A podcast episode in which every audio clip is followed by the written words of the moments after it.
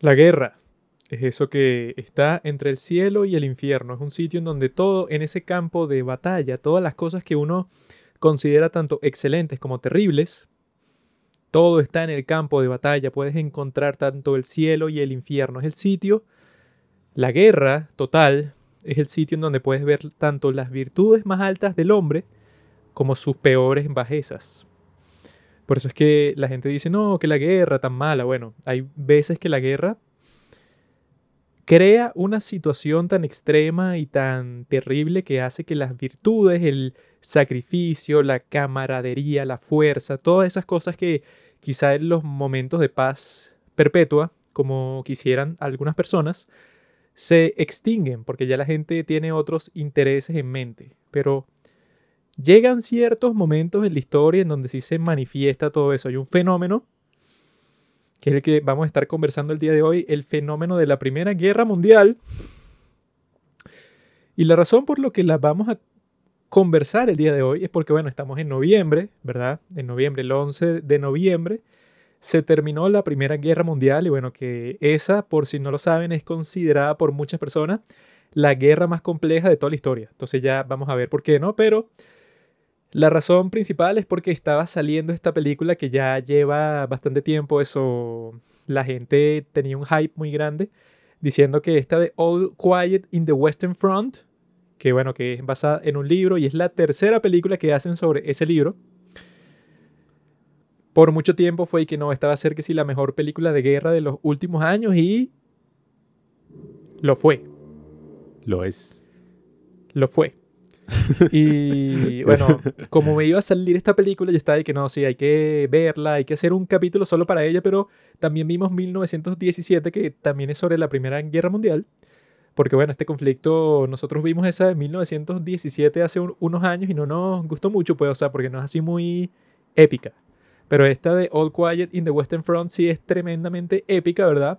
Entonces el punto del capítulo de hoy es a través de esas películas vamos a crear el resultado de eso, de una explicación del origen de la guerra, de todas las cuestiones que rodearon ese conflicto y bueno, que las películas lo manifiestan de la forma más realista posible, que eso es lo que, bueno, lo que pueden lograr las películas, que eso puede, o sea, que tú te puedes leer un montón de libros y ver que sí un montón de videos de esos tiempos, que bueno, que la grabación no era de la mejor calidad del mundo, pero eso, la película y una tan épica como esa de All Quiet on the Western Front, si te trata de transmitir la experiencia de que estar en ese frente oeste de la Primera Guerra Mundial, bueno, eso pues era el infierno en la tierra. Entonces, ese es el tema del capítulo de hoy. Y para conversar sobre eso está Pablo aquí.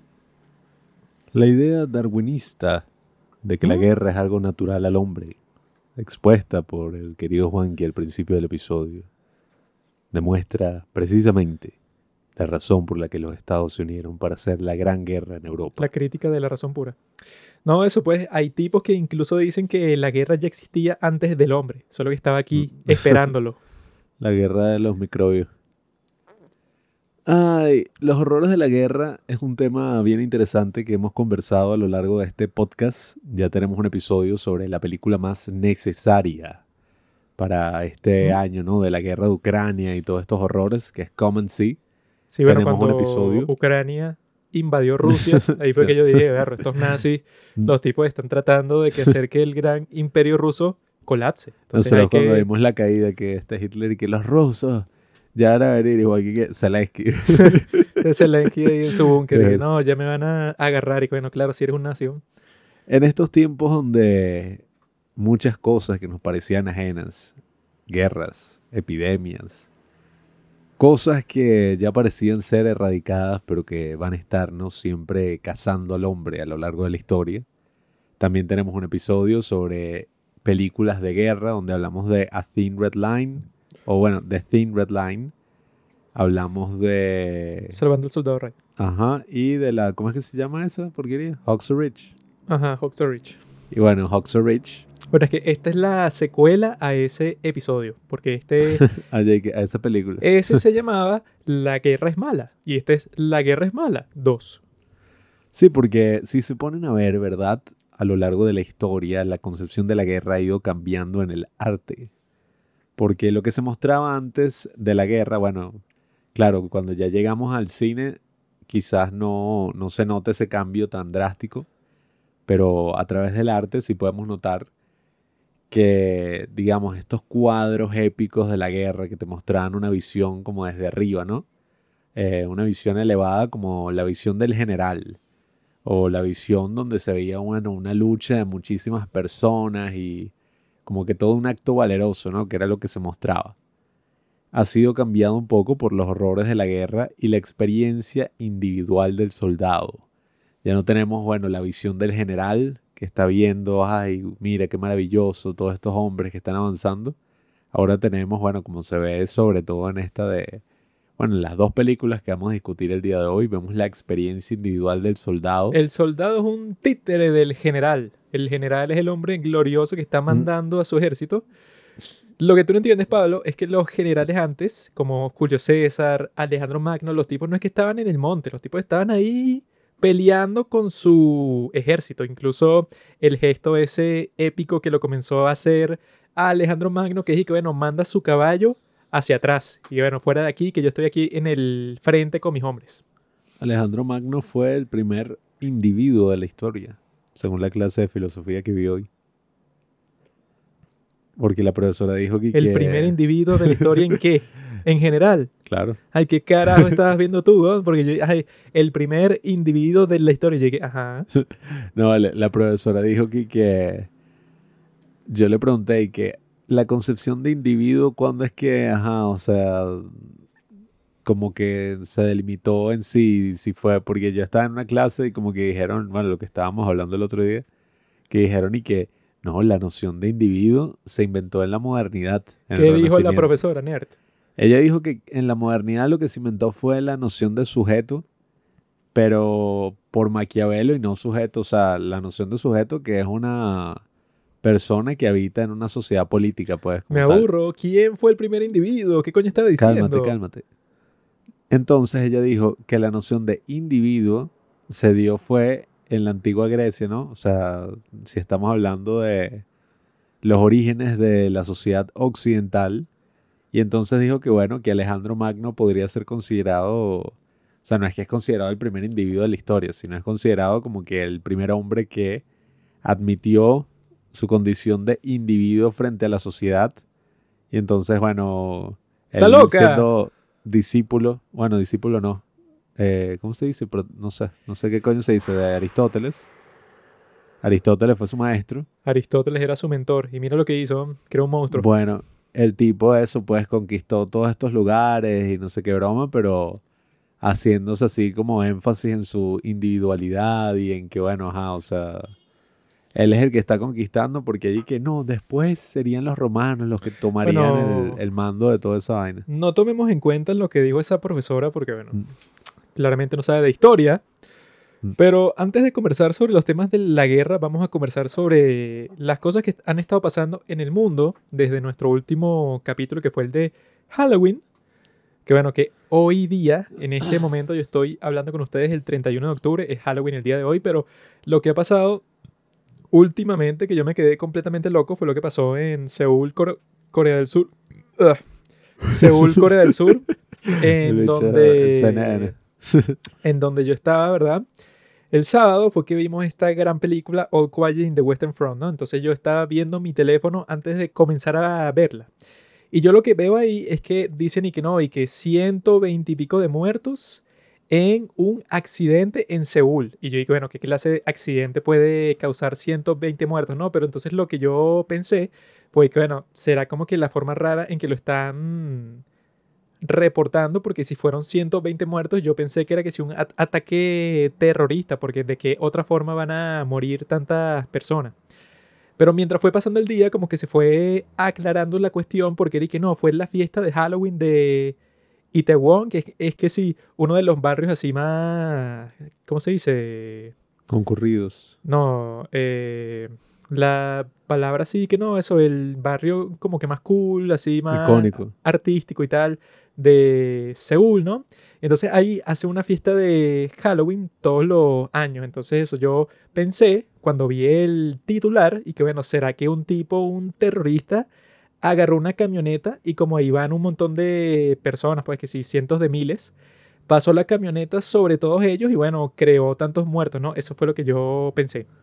Pero con el pasar del día se vio que no fue eso, sino que fue que lo que llaman y que crowd crush, que yo dije, bueno, lo que se reportó al principio del día fue que no, hay una estampida, o sea, que eso que tú te lo imaginas como si fuera que si un montón de gente que está saliendo de, de, un concierto. Entonces eso, no sé si pasó algo y entonces la gente como que quería salir muy rápido del sitio, entonces salió corriendo y le pasó por encima a 120 personas y bueno, están todas muertas como resultado, ¿no?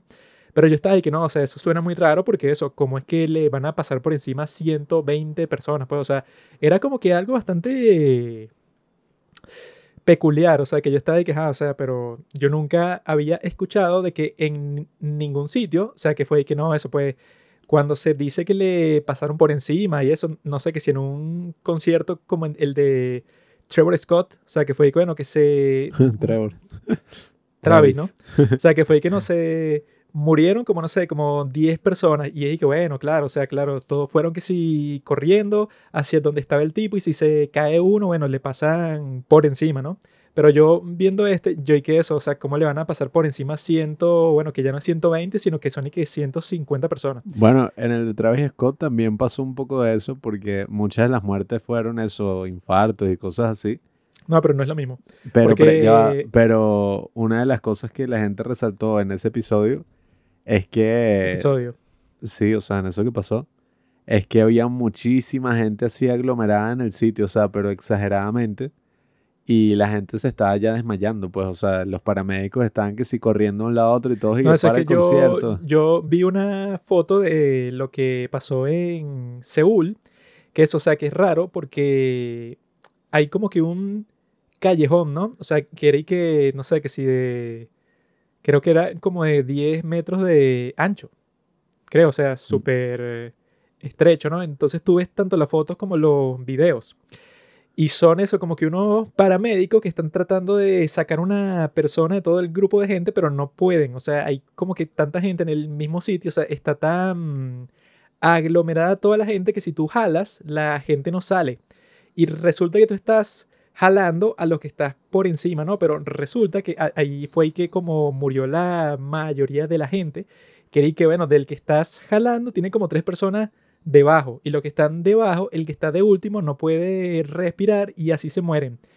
Y los que no se mueren de esa forma y que se mueren porque hay tanta gente en el mismo sitio que eso, que tu caja torácica, o sea, sufre tanta fuerza y tanta presión que tú tratas de inspirar, o sea, eso pues de inhalar y no puedes. Y yo estaba ahí que eso, leyendo un poco sobre ese tema porque yo no tenía ni la más mínima idea de, que eso era posible, porque yo eso pues lo que pensé al principio fue y que no, bueno, tuvo que haber sido una cosa súper loca como lo que pasó en París ya hace varios años, o sea que fue que no, bueno, que entraron, no sé, como 50 tipos a varios cafés de todo París, que eran que sí, tipos del ISIS que lanzaban una granada en, en, el café y bueno, y se murieron en total, no sé, como 200 personas. Bueno, lo que pasó en Barcelona que un tipo, bueno, tenían un plan de que iban a volar la Sagrada Familia. Mm. Y no, como que bueno, no le salió el plan y el tipo se arrechó y se montó en una camioneta y la pasó así por las ramblas y mató, no recuerdo qué número, no fue tan elevado, pero mató así con ese método. Sí, es que, es que yo cuando vi un número así, yo dije, bueno, tendrá que haber sido un ataque devastador para matar a 120 personas, bueno, será un completo loco. Pero sí, o sea, me perturbé viendo eso porque eso, si no tenía la más mínima idea de que era posible incluso, leí un, comentario de Reddit en donde eso, pues una persona te describe qué es lo que pasa y es un fenómeno muy extraño, pues, o sea, que no pasa todo el tiempo, sino que pasa como que en unas condiciones que tienen que ser súper específicas para que sea posible algo de este estilo.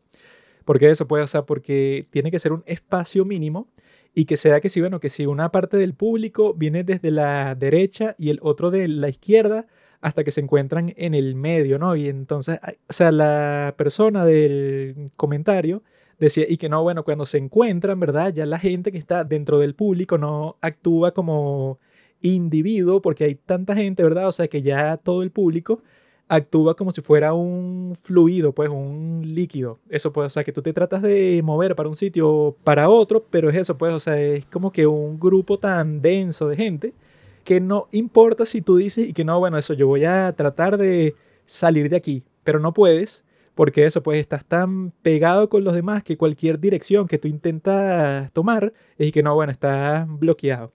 Y llega un punto, que eso que hay tanta gente, que te aplastan, pero que ni siquiera tienes que estar en el fondo, no sé, que si de un montón de gente que se resbaló, sino que te puedes morir parado frente a todo el mundo. Y eso puede, o que yo vi unas personas que se estaban quejando porque la gente estaba compartiendo los videos que se tomaron durante el desastre. Entonces, en muchos de ellos ves como eso, como hay gente que la están aplastando completamente, entonces están gritando porque se les termine el aire y eso, ¿no? Entonces yo vi que hay varias personas que decían y que no, eso pues la privacidad de estas personas, eso se ve violentada porque bueno, estás mostrando el video de su muerte, pero eso pues, o sea, los que lo publican no creo que supieran eso porque eso, yo vi que le están tratando de echar la culpa que sea todas las personas del mundo, pues, o sea, que ya tienen como 20 culpables, que son y que no, eran unos muchachos que se pusieron a empujar y entonces eso, no sé, como que se resbaló uno dentro del público que era tan denso y entonces, bueno, se le cayeron todos por encima, así como si fueran unos dominos. Pero eso, pues, o sea, yo creo que en una situación como esta, bueno, los culpables pueden ser que si eso, que si la gente de la alcaldía y tal, que fue que no, que estos tipos no previeron que el público iba a ser tan denso, entonces no siguieron las medidas de seguridad del sitio para que no pasara algo de este estilo, ¿no? O sea que yo vi que en varios sitios del mundo, ¿verdad? Si están conscientes de que esto es posible, entonces cuando pasa algo de este estilo, los tipos tienen todo, todo tipo de barreras en el sitio para que nunca llegue el punto en donde todo el público está en el mismo sitio, eso pues, pero sin nada que lo separe. Eso que si tú pones que son unas barreras en estas calles o eso, pues, o sea, que si en el medio de la acera para que sean como que dos canales, ¿no? Si haces todo eso, supuestamente las cosas como esta no pasan, ¿no? Sin embargo, eso pues, o sea, eh, eh, los coreanos ya tienen como que una tendencia así, pues, o sea, de que cualquier cosa que pasa es y que no, bueno, vamos a buscar quién es el culpable para eso, pues, para castigarlo, porque eso pues, no sé, como que para tranquilizar a las personas. Pero yo creo que eso, pues, cuando pasa una cosa de este estilo, ¿verdad? No lo veo como que muy sano buscar eh, culpables, o sea, que eso sea como que tu prioridad. Porque estos tipos, eso, pues, si yo ni siquiera conocía que eso era posible, eso, pues, o sea, que iba a saber la gente que estaba en la escena de que no, que si pasan 100.000 personas por el mismo callejón al mismo tiempo, entonces eso pues pasa como que un fenómeno, o sea, todo absurdo que me dejó totalmente sorprendido. Bueno, esa es una tendencia natural de buscar culpables porque lidiar con una situación así decir y que bueno, nada, mala leche. y fue culpa de las 100.000 personas que se aglutinaron, coye. Es muy fuerte, sobre todo, bueno, viendo como uno ve los que hay drama que siempre, no sé, nadie muere sin que sea culpa de otra persona. Pues es como que no, yo lo maté porque él venía, ¿verdad?, en camino a verme a mí. Y si él no hubiera venido en camino a verme a mí, eh, no le hubiera caído un piano del edificio de arriba. Entonces yo soy el asesino. Yo lo invité para mi fiesta y él en camino a, mi, fiesta tuvo un accidente de tráfico, por lo tanto yo lo maté. Sí, bueno, son unas cosas todas locas de la responsabilidad. Y ese tema de lo de los videos es interesante porque cada vez que ocurre una tragedia, entonces, bueno, en este mundo digital, todos tenemos a nuestra disponibilidad, bueno, cientos de videos sobre la tragedia. No es como en otras épocas que que, ay, ¿será que lo van a pasar en la televisión? ¿Será que es ético ah, mostrar todas estas muertes? Esta vi como 15 ángulos distintos. Por eso, aquí, cada vez que ocurre una tragedia, entonces tú ya consigues que hay, bueno, mil videos del tema. Eso tiene sus cosas positivas, tiene sus cosas, bueno, claramente negativas, porque en cuanto a lo positivo, bueno, tienes esa libertad de información y ya, bueno, existe el acceso a muchísimas perspectivas para tratar de entender lo que pasó, pero en el caso negativo yo sí estoy de acuerdo con una de las cosas que dice Werner Herzog, el director de cine, que él dice que para él tiene que haber como cierta dignidad sobre la muerte.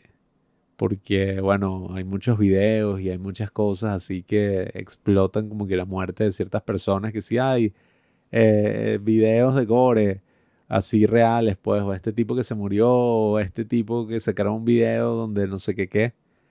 Y no sé, a mí nunca me ha gustado eso. Yo entiendo lo de la curiosidad mórbida y tal, pero incluso cuando ocurre una tragedia de este estilo, yo sí creo que, oye, sí debe existir cierto respeto por, por las personas que murieron ahí. Y bueno, no sé, eso es bien interesante, como que sí de que debe existir cierta dignidad para esos casos, porque bueno, imagínate, pues, o sea, imagínate ser, no sé, familiar, amigo o algo así, y ver que están compartiendo en todas partes el video de la muerte de tu ser querido, debe ser como coño, y que todos, y en este mundo, pues así digital, que, que mira, todos compartiéndole, qué locura y vaina, debe ser. Bueno. es que sí, toda la gente que ya estaba ahí tiene un teléfono y comenzó a grabar cuando toda la cuestión se estaba volviendo un caos. Mm. Entonces, bueno, o sea, vas a tener, no sé, como 100 videos de gente que está tratando de mostrar cómo fue todo el pánico. Pero yo lo que pensaba sobre eso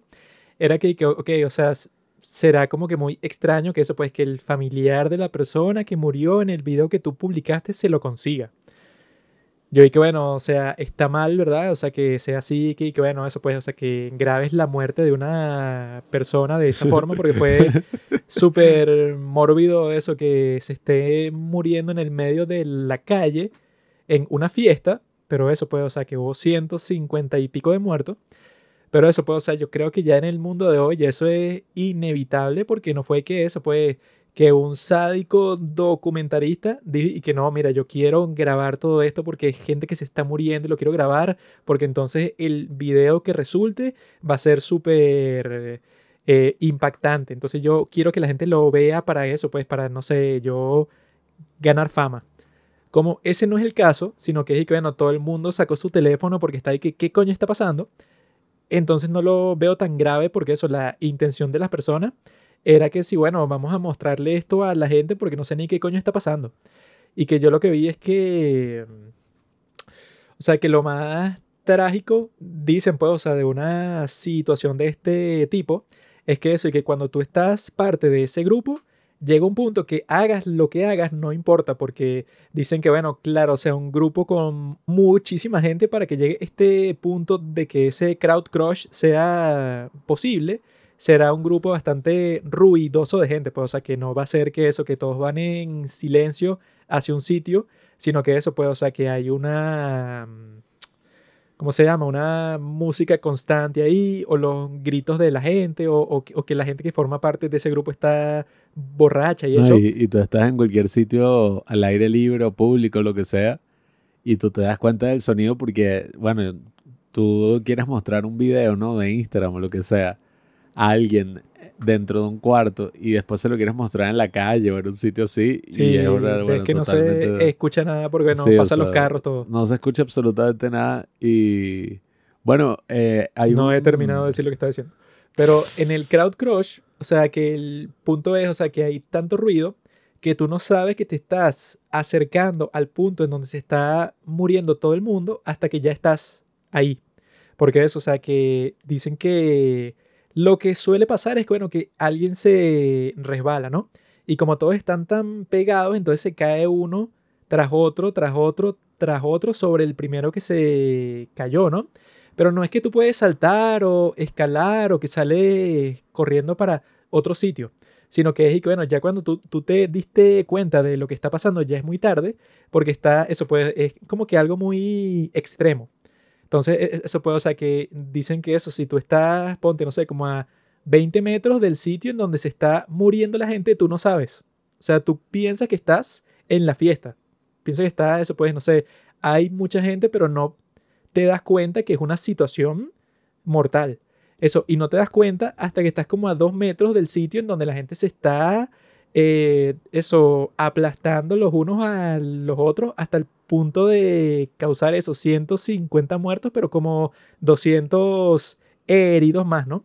Entonces eso puede, o sea, que se ve como una situación, eso que vivirla debe ser que sí lo más raro del mundo, porque literalmente, o sea, que dicen que lo que le pasó a un montón de personas era que eso, que tú estás en un segundo en la fiesta de Halloween y tú no tienes la más mínima idea que a los 10 metros, eso cuando camines como por dos minutos más, eso vas a entrar en un sitio en donde ves como las personas a tu alrededor están siendo aplastadas en tiempo real. Y está ahí que coño, esa debió, o sea, la persona que le pasó eso habrá recibido que si la sorpresa más fuerte de toda su vida, pues, que bueno, estás de fiesta de Halloween y de repente tú no sabes por qué y toda la gente que te rodea está gritando porque eso, porque están siendo eso triturados.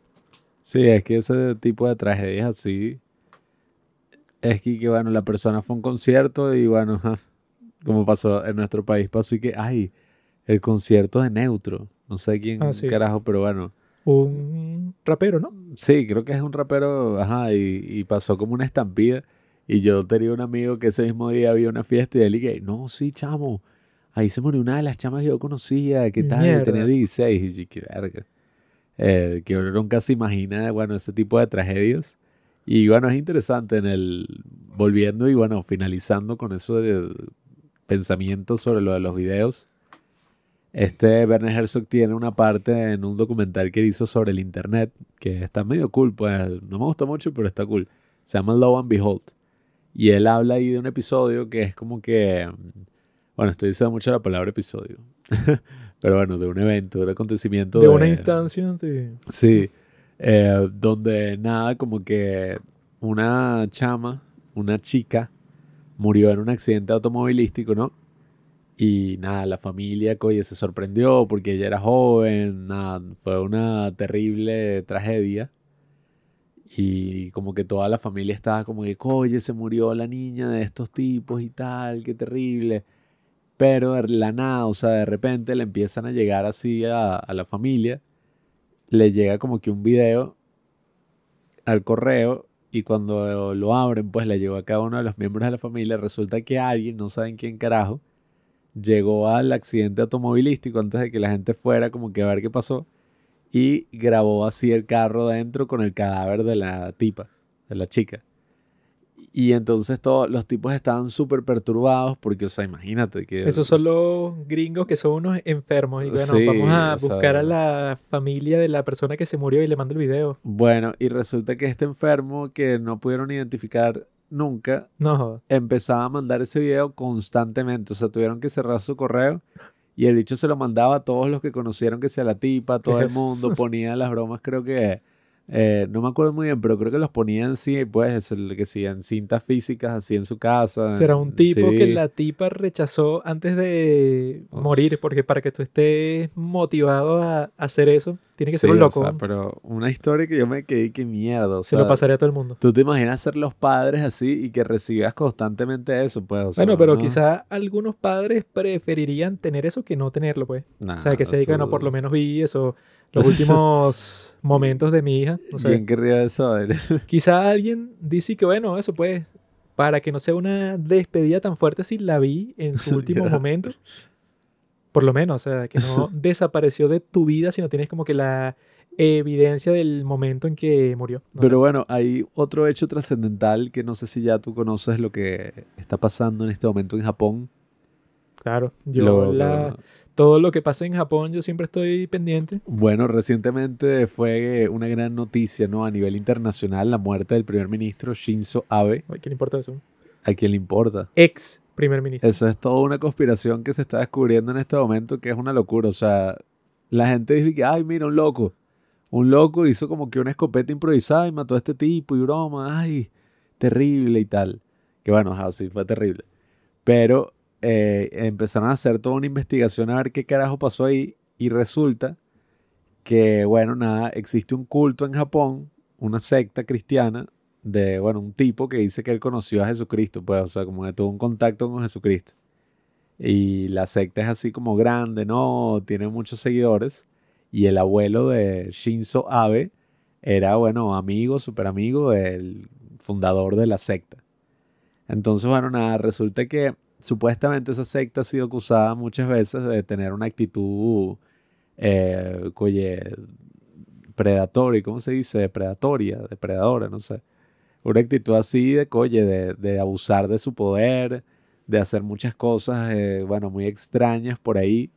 Y sobre todo ha sido acusada de, según dicen, y que de 900 millones de dólares han tenido ganancia vendiendo un pocotón de estafas y, cosas así de ese estilo, o vendiendo algunos objetos que son y que, no, esto es, este objeto te cura completamente todas las enfermedades porque es que sigue un clavo de la vaina de Cristo, o sea, vainas locas así.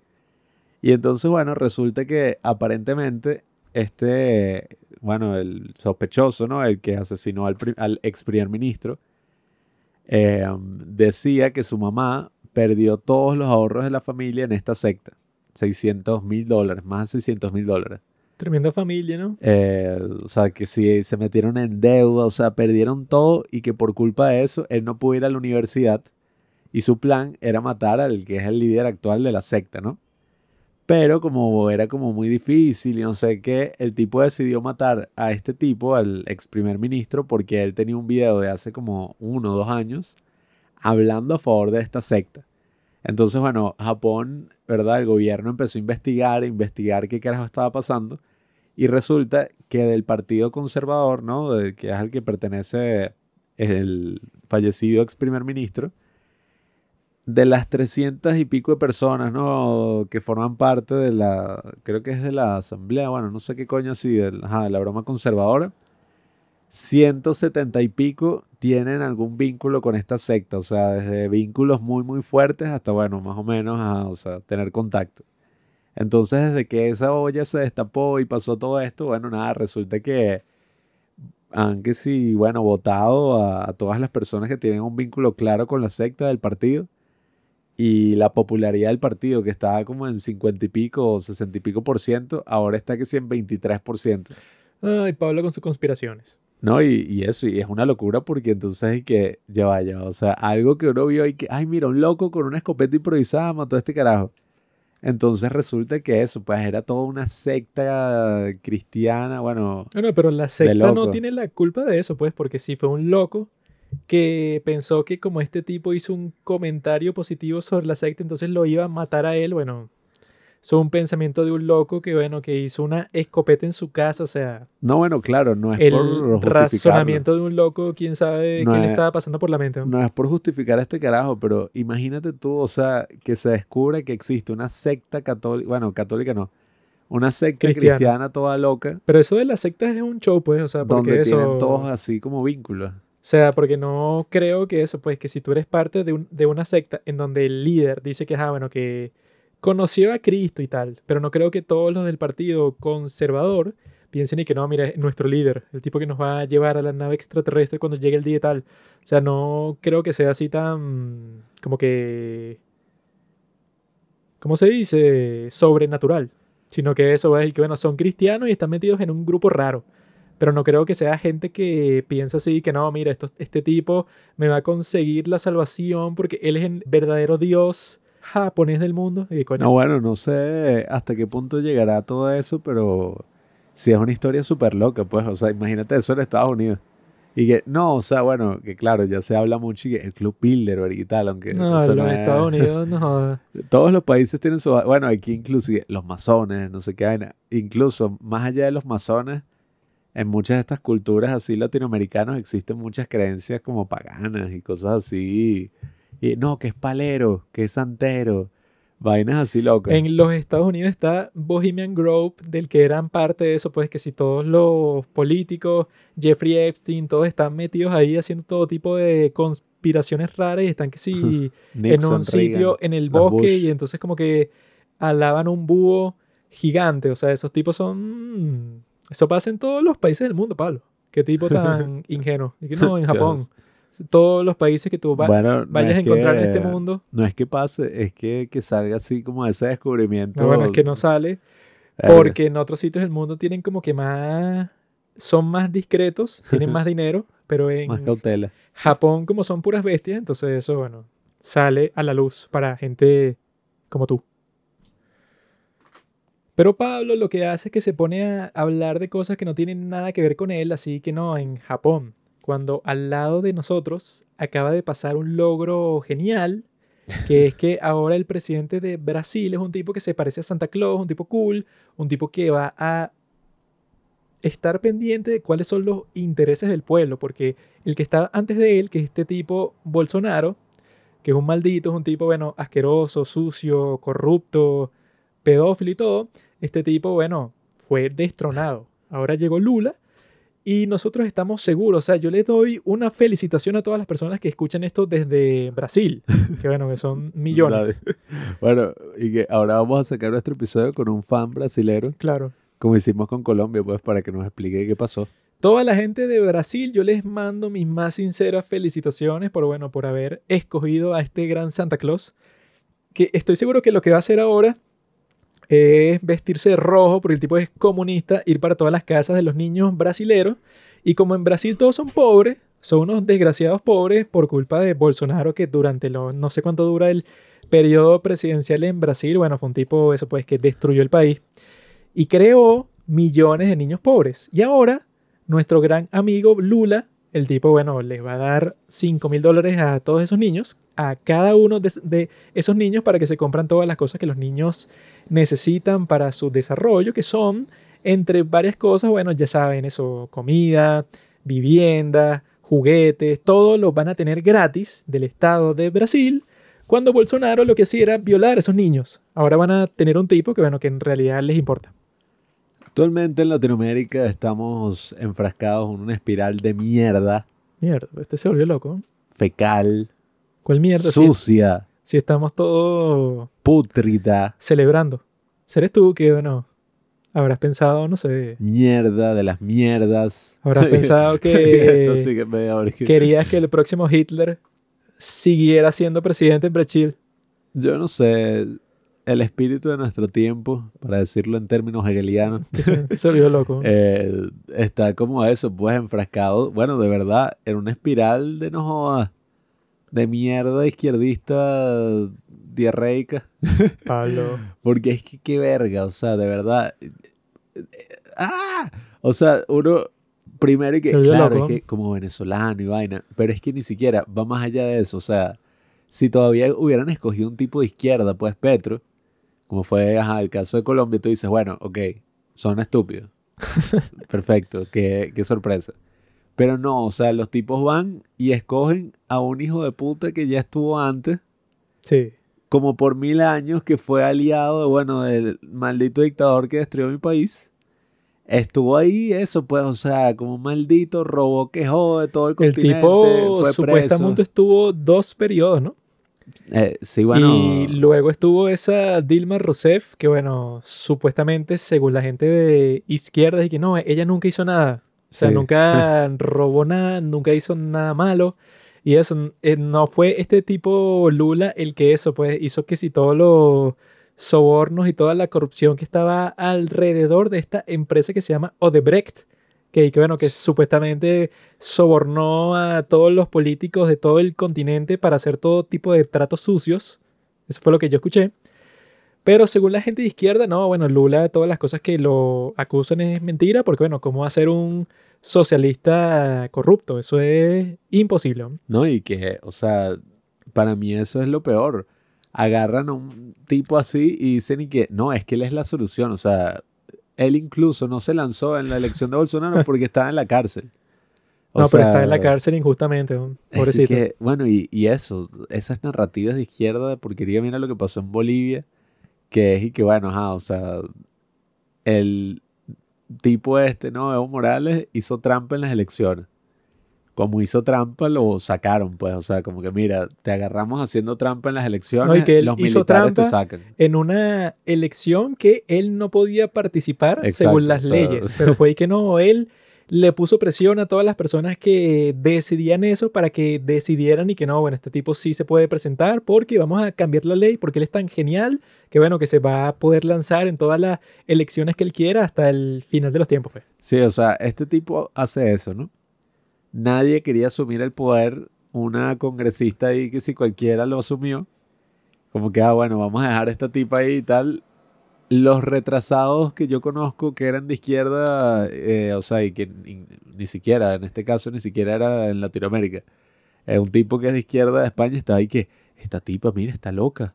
Mira los cambios que está haciendo, o sea, tal. Y yo y que, amigo, tú tienes que aprender que en la realidad que vivimos, esto no es una cuestión de que, que, ay, qué raro, no está siguiendo la legalidad al pie de la letra. No, no, fue Que, que... mira, metió la Biblia al Sí, y Congreso. que metió la Ay. Biblia, eso pues, y que dónde está la separación Sí, iglesia-estado. o sea, metió la Biblia y, y- que si los presidentes de un montón de países cuando juran, eso pues, cuando entran al cargo, juran sobre la Biblia. Entonces eso pues, o sea, Y entonces lo que uno eh, literalmente mandaron a un pocotón de, bueno, de indios, ¿no? Así los llaman allá, no sé. coño, son unos malditos monstruos. ah, bueno, ajá, mandaron a todas estas personas a protestar desde este partido ahí nefasto a que protestaran y que lucharan violentamente y mataron a varias personas y tal. ¿Y sabes qué pasó con la tipa que, ay no, es que mira, esta tipa está haciendo unas cosas todas locas? La metieron en la cárcel cuando ganaba, o sea, cuando ganó el mismo partido del hijo de puta que hizo trampa. Ganó las elecciones, la metió en la cárcel y sigue en la cárcel, o sea, intentó, bueno, eliminarse a sí mismo y todo. Y ella está ahí en la cárcel, este partido está ahí, Evo Morales volvió, o sea, bueno, la triste historia en Latinoamérica. Uno piensa que salió de la mierda para, bueno, ay, no, no, no, no me gustó, vamos de nuevo a la mierda. Bueno, porque- pero a los bolivianos se los perdona porque son indígenas, pues, o sea, tienen como que un coeficiente intelectual. Soy indígena eh, también, Tú. sí. Ah, bueno, entonces fuera de aquí. Yo cargo la sangre indígena, la sangre negra y la sangre blanca. No, eso, Mestizo. si tú eres de izquierda, eres estúpido. O sea, no hay vuelta ahí. Tienes que ser estúpido. No hay forma de que seas inteligente porque la gente en el pasado, si era de izquierda, que si la gente que, no sé, que leía Marx o alguien que se esforzaba el mínimo para eso, pues para decir que, que no, yo adopto esta postura ideológica, bueno, ok, te lo acepto.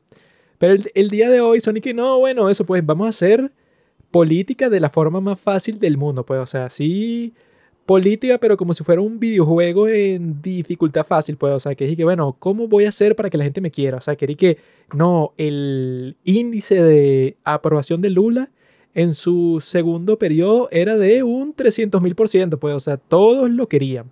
Y yo dije, ah, qué loco, o sea, debe significar eso que el tipo era el mejor político del mundo, ¿no? Cuando en realidad lo que hacen eso, pues todos estos grandes idiotas, eso Chávez, pues, o sea, que si todos los líderes así más estúpidos del, del mundo, Fidel Castro, toda esa gente así, lo que hacen es que, ah, mira, lo- los tipos tienen, ¿verdad?, el control del Estado completo, ¿no? Entonces los tipos le entra plata de alguna forma, ¿no? O sea, sea en Cuba, que era del azúcar, o en Venezuela con el petróleo. Entonces los tipos dicen y que, ah, mira, si yo le doy gran parte de esta plata a estos malditos pobres, eso que la mayoría de mi país es pobre porque siempre lo ha sido, porque bueno, siempre hay un líder de izquierda más estúpido que reemplaza al anterior. Entonces, y que bueno, claro, los pobres, como yo les di dinero para que votaran por mí, porque eso, les construí su apartamento, les di comida, les hice un montón de cosas que nadie más va a hacer, porque eso, porque los demás, bueno, creen que eso van a ser líderes, pero que no tienen que construirle casas y darle comida a todas las personas del país. Como los demás no quieren hacer eso, lo hago yo y eso como la mayoría de las personas de mi país son pobres, cuando llegue el momento de votar, todos votan por mí. Y ahí que bueno, Es que... si tú no. consideras eso un mérito, cuando cualquier estúpido podría lograr eso, pero mucha gente no lo hace porque la gente piensa y que mira, pero eso es muy bestial, porque lo que estás haciendo es hacer que la gente dependa totalmente del Estado y cuando tú dependes totalmente del Estado, obviamente que tú nunca vas a criticarlo, sino que tú vas a estar y bueno, si estos fueron los tipos del gobierno, en el caso de Chávez, si fue el tipo que, que te dio tu casa, que te dio comida, que te dio dinero, obviamente que tú vas a pensar que es el mejor político de toda la historia porque nadie hace eso, ¿no? Porque quieren crear un sitio en donde tú busques eso, pues, o sea, tu propia prosperidad. Pero estos tipos lo que crean es y que, bueno, ah, mira, todo el mundo depende de mí para vivir y ese fue el sistema que yo creé conscientemente, ¿no? Pero eso puede, toda esta gente, eso por alguna razón me ama, pues, o sea, todos quieren votar por mí mil veces y si yo pudiera ser presidente hasta el día de mi muerte, sería lo mejor para la mayoría de la gente porque todo el mundo me quiere. Y que bueno, todo el mundo te quiere, pero porque bueno, hiciste que si lo más corrupto que se puede hacer en todo el mundo. ¿no? Y es que vivimos en un tiempo donde la gente tiene miedo de conquistar su libertad. No es como que, ay, sí, queremos libertad, queremos esto, queremos lo otro, pero bueno, la libertad básicamente significa responsabilidad, significa tiempos de, bueno, gran dificultad y los cambios duraderos. Si algo a mí, bueno, eh, se me ha hecho más que evidente en mi experiencia, ¿no? Viviendo en lo que he vivido, es que si quieres lograr un cambio duradero, bueno, eso va a tomar tiempo, eso va a tomar muchísimo debate, muchísimas dificultades. Eh, va a ser extremadamente difícil, ¿no? Ponernos de acuerdo y lograr un cambio duradero, pero prefiero todas esas dificultades y toda esa incertidumbre y todo eso a todas estas promesas absurdas que al final lo que van a crear es muchísimos más problemas, lo que al final lo que van a a, bueno, a dejarnos en un país totalmente destruido y destruido por nosotros mismos, ¿no? Que es justamente lo que yo he vivido. Entonces, oye, se siente, o sea, uno como venezolano, ajá, o sea, también, qué sé yo, bueno, yo soy muy joven para eso, pero probablemente habrá visto la experiencia de los cubanos y pensaba que no, pero es que nunca vamos a terminar así. Todos estos debates que siempre se están dando, yo no digo que ahora, ay, sí, Venezuela, todos van a ser como Venezuela. Lo único que digo es que, oye, sí, siendo venezolano, cada vez que uno ve una mierda así, se siente como que te estén dando como una cachetada, como que tu experiencia no sirvió de nada, eres un estúpido, o sea, vamos a cometer nuestros propios errores. No, bueno, es que lo que va a pasar como en 10 años es que eso, que los mismos tipos tanto de Colombia como de Brasil va a ser y que, ah, no, mira, o sea, el país sigue hundido en la pobreza. Entonces, bueno, lo que pasó es que, no sé, que cuando Lula trató de hacer las reformas que él quería, entonces no, Sí, es, el. Congreso no lo dejó. o cuando Petro trató de hacer, no sé, la reforma de impuestos, entonces no lo dejaron porque él quería financiar estos proyectos sociales para que los pobres por fin tuvieran una oportunidad de vivir como personas, de vivir sabroso, como dice la estúpida vicepresidenta esa. O sea, eso van a pasar como 10 años, ¿no? Y cuando pasen esos 10 años, en el 2032, llegará un montón de gente y que no, bueno, vamos a escoger al nuevo Petro o al nuevo Lula, que es el, el tipo que en realidad, bueno, y que nos va a salvar del presidente de derecha, que es el verdadero culpable de nuestros problemas. O sea, eso es lo que va a pasar. Y cuando pase, va a ser igual de estúpido de lo que está pasando el día de hoy, porque bueno, obviamente que si tú piensas que no, que porque fulanito llegue al poder y sea presidente, que eso es lo que va a arreglar todos tus problemas, es porque tú eres un idiota que piensa eso, pues, o sea, que todos los problemas y los más importantes del mundo los tiene que resolver el gobierno, porque bueno, la gente y sobre todo los pobres son tan débiles y tan tontos que si los deja eso, pues, o sea, para sus propios medios, entonces los tipos no saben qué hacer, pues, o sea, necesitan a alguien que los alimente, que les dé su casa, porque los tipos son unos inútiles, que si no les das eso, bueno, se mueren. Sí, una sociedad impotente que necesita ser, bueno, Salvada por los tipos. sí, o sea, protegida, cuidada por nuestro padre, Lula, que siempre, o sea, Santa bueno, Claus. o sea, y que yo les aseguro que no va a haber absolutamente ningún cambio para bien y que siempre van a existir miles de excusas, o sea, que no lo dejaron gobernar, que el problema vino de antes, Sí, bueno, el que era vino lo de que- afuera. Estábamos diciendo sobre Argentina, pues, o sea, que eso fue que Sí. Néstor Kirchner fue presidente por no sé cuántos años. Luego vino su esposa y entonces fue ahí que no, bueno, todo es culpa de Macri. El tipo fue presidente por cuatro años, pero todo es su culpa porque el tipo implementó no sé qué cosa. Y ahora hay otro que también es peronista, pero no importa porque Macri hizo un desastre tan grande que, bueno, que no, que no lo puede solucionar nadie nunca, sino que, bueno, faltarían como 20 años más de que nosotros tuviéramos el poder para que esto fuera eso, eh, digamos, vivible, o sea, para que este país mejore. Y eso es lo que pasa en todas partes porque a estos tipos no les interesa como que arreglar los problemas a largo plazo, porque a largo plazo no son las elecciones, sino que siempre son al corto plazo, entonces son y que bueno, si le doy plata a todas las personas, entonces la gente me quiere, que es lo más obvio del mundo, pues o sea, si yo como persona que ni siquiera soy presidente, si yo tuviera, no sé, 50 millones de dólares Y a todos mis amigos, a toda la gente que yo conozco, a toda la gente, pues, o sea, yo le doy, no sé, 500 dólares.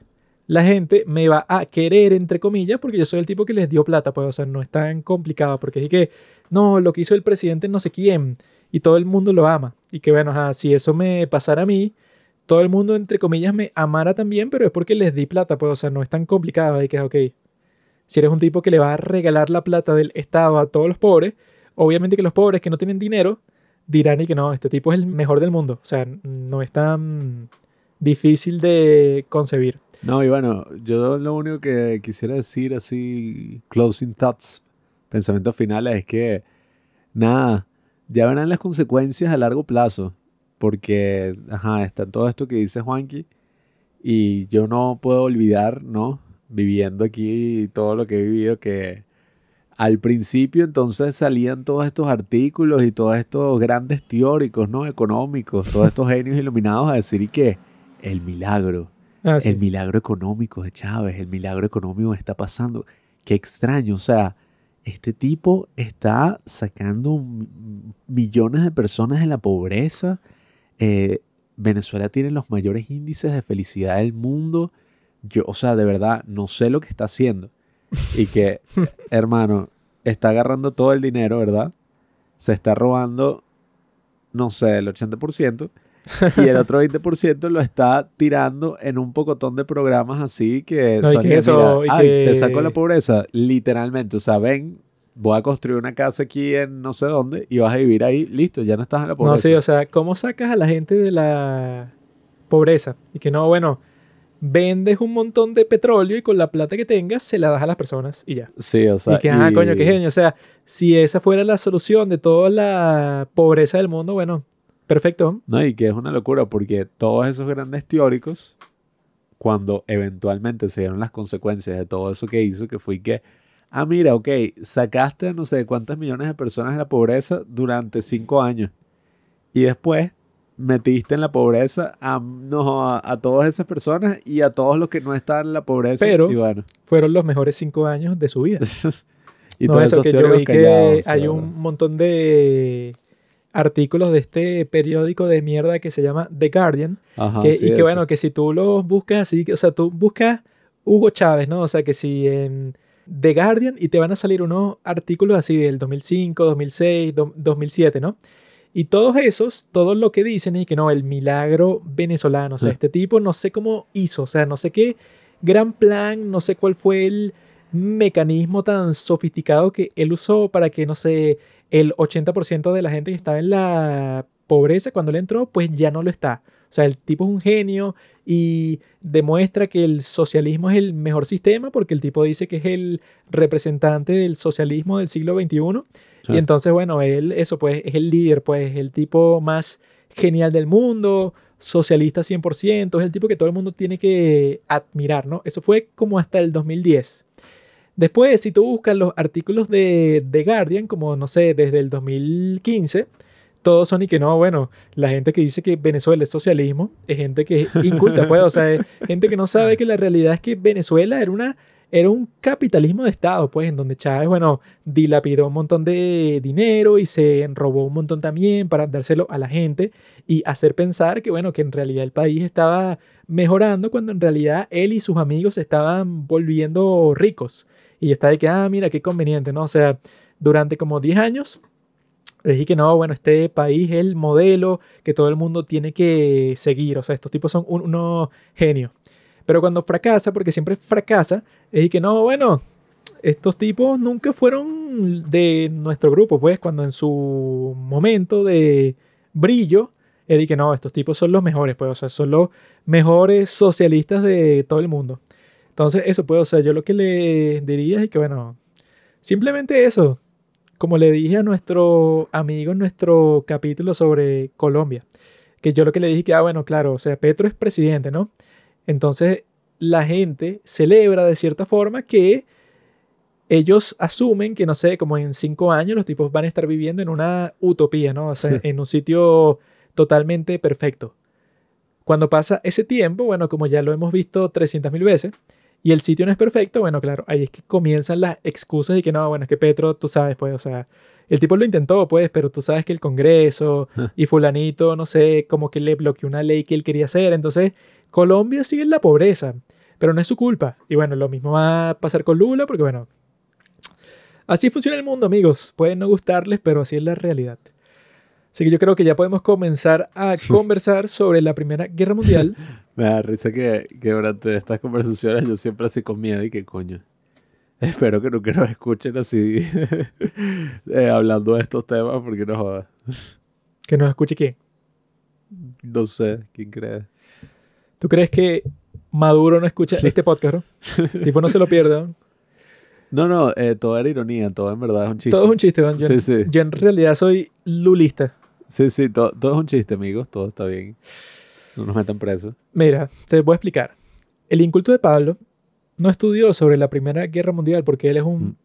producto del sistema educativo fallido de nuestro país. Entonces él no sabe. No estudié sobre la Primera Guerra Mundial. Yo pasé todo Battlefield 1 y viví la Primera Guerra Mundial. Él no sabe ni cómo comenzó, ni cómo transcurrió, ni cómo terminó, ¿no? La First World War. La guerra que el presidente de los Estados Unidos, Woodrow Wilson, llamó la guerra para terminar todas las guerras. Sea, Woodrow Wilson es un pendejo. Es un genio. Racista. El tipo, Bueno, no en esos tiempos estaba de moda ser racista. ¿no? Nah, pero ese era, o sea, no es que no estaba de moda, sino que ese tipo en particular, yo vi que cuando se estrenó El nacimiento de una nación, el tipo dijo una frase así que, coño, sonó bonito y todo, pero el tipo dijo una vaina como que ningún documento había mostrado tan, no sé, que si adecuadamente la historia de la humanidad como esta película. Es una vaina Mira. Martin Luther King. No estamos hablando del racismo. Eso es una cosa que ya quedó en el pasado. Yo era, y, eh, o sea, y era racista, sí, pero bueno, maldito, pero bueno. Mira, no digas nada como por 45 minutos y vamos No. a conversar sobre eso, sobre la Primera Yo, Guerra me- yo Mundial. hice mi investigación, te vas a sorprender. You'll Sí. be surprised. Seguramente, sí, sí. Sí. Leíste el periódico de hace 100 años y Ya. supiste que no, mira, los tipos cuando se terminó la guerra hicieron tal, tal cosa. Alemania en verdad no era malo. Claro. Alemania fue pintada así. Te explico, Nerd. Eh, Bueno. vamos a... No, no, silencio. No digas nada. No sabes. ya el, va. el que no sabe no debe Ya, hablar. ya, voy a decir más adelante un comentario sobre eso a la luz de All Quiet in the Western Front, Claro, claro. porque ya algo muy corto. Cuando uno ve esta película, uno le puede sorprender como que, ¿qué? Esto es desde la perspectiva de Alemania. No es el momento, amigo. Pero voy a decir un comentario interesante y ya van a ver. Mira. No hables sin permiso. Eso es lo que Ya. causa el problema. Es- Esta película, no. Esta guerra. Esta guerra, mucha gente, muchos historiadores del mundo dicen que esta es la guerra más compleja de todos los tiempos. Porque la Primera Guerra Mundial no se parece a ninguna guerra, ni siquiera antes de que haya sucedido ni después. O sea, no ha pasado nada parecido a la Primera Guerra Mundial nunca en toda la historia. Pero la razón por la que no es muy famosa es porque, bueno, en la Segunda Guerra Mundial es que pasa todo ese escenario que todo funciona como si fuera una película. Es la gran historia dramática del mundo porque tienes a un villano que no puede ser más maldito que es Hitler. Entonces la Segunda Guerra Mundial se lleva a eso, pues que si todas las miradas, todo el mundo la estudia, todo el mundo dice que no, bueno, vamos a estudiar todos los momentos de la Segunda Guerra Mundial porque tienes a esos personajes como Hitler, como Stalin, como Roosevelt, o sea, es como que algo mucho más hollywoodense, ¿verdad? Entonces a la Primera Guerra Mundial se la ignora porque se piensa que, que bueno, eso fue un conflicto y todo raro entre los europeos que hasta el día de hoy no se sabe por qué sucedió hay un montón de perspectivas distintas con respecto a eso, ¿no? Pero eso, pues, o sea, es claro que hay como que una diferencia bastante grande entre la atención que se le presta a la Segunda Guerra Mundial comparada con la primera. Y la razón es esa, pues, o sea, porque la primera tú te pones a ver las cosas que pasaron y no puedes decir que, bueno, el culpable es fulanito. En cambio, en la segunda es que, bueno, obviamente que Hitler fue el maldito, pues. Y que eso, pues, o sea, que yo vi esta película de Netflix que la conversamos en el podcast que... ¿Cómo que se llama? Se llama como que Múnich, una cosa de Múnich, que es de, Sí, de que Netflix. Ese que te muestra el preámbulo a la Segunda Guerra Mundial. Que ahí sale este tipo Chamberlain, que el tipo lo ponen como un idiota. O sea, él en todas las películas y en todo en los documentales, el todo, el tipo que era el primer ministro de Inglaterra, lo ponen como un idiota. Sí, que, ah, bueno, que en esta película, coño, Jeremy Irons actuó de bien así. Actúa fino porque el tipo está así como que todo eso determinado, así que, que no, eso pues yo voy a Sí, evitar. salvar el mundo de la próxima guerra. Sí, que, que eso va a ser un tema muy importante para todo el desarrollo de la segunda, que como la primera fue tan cruenta y fue el primer gran conflicto de, del siglo XX, pues de la Europa completa, o sea, imagínate una guerra mundial, algo que nunca se había visto, eh, bueno, marcaría precisamente todas esas ideologías que nacieron en el siglo XX como respuesta a este horror y que nacieron como una especie de utopía, pues, o sea, como una especie de respuesta muy, pero muy bestia.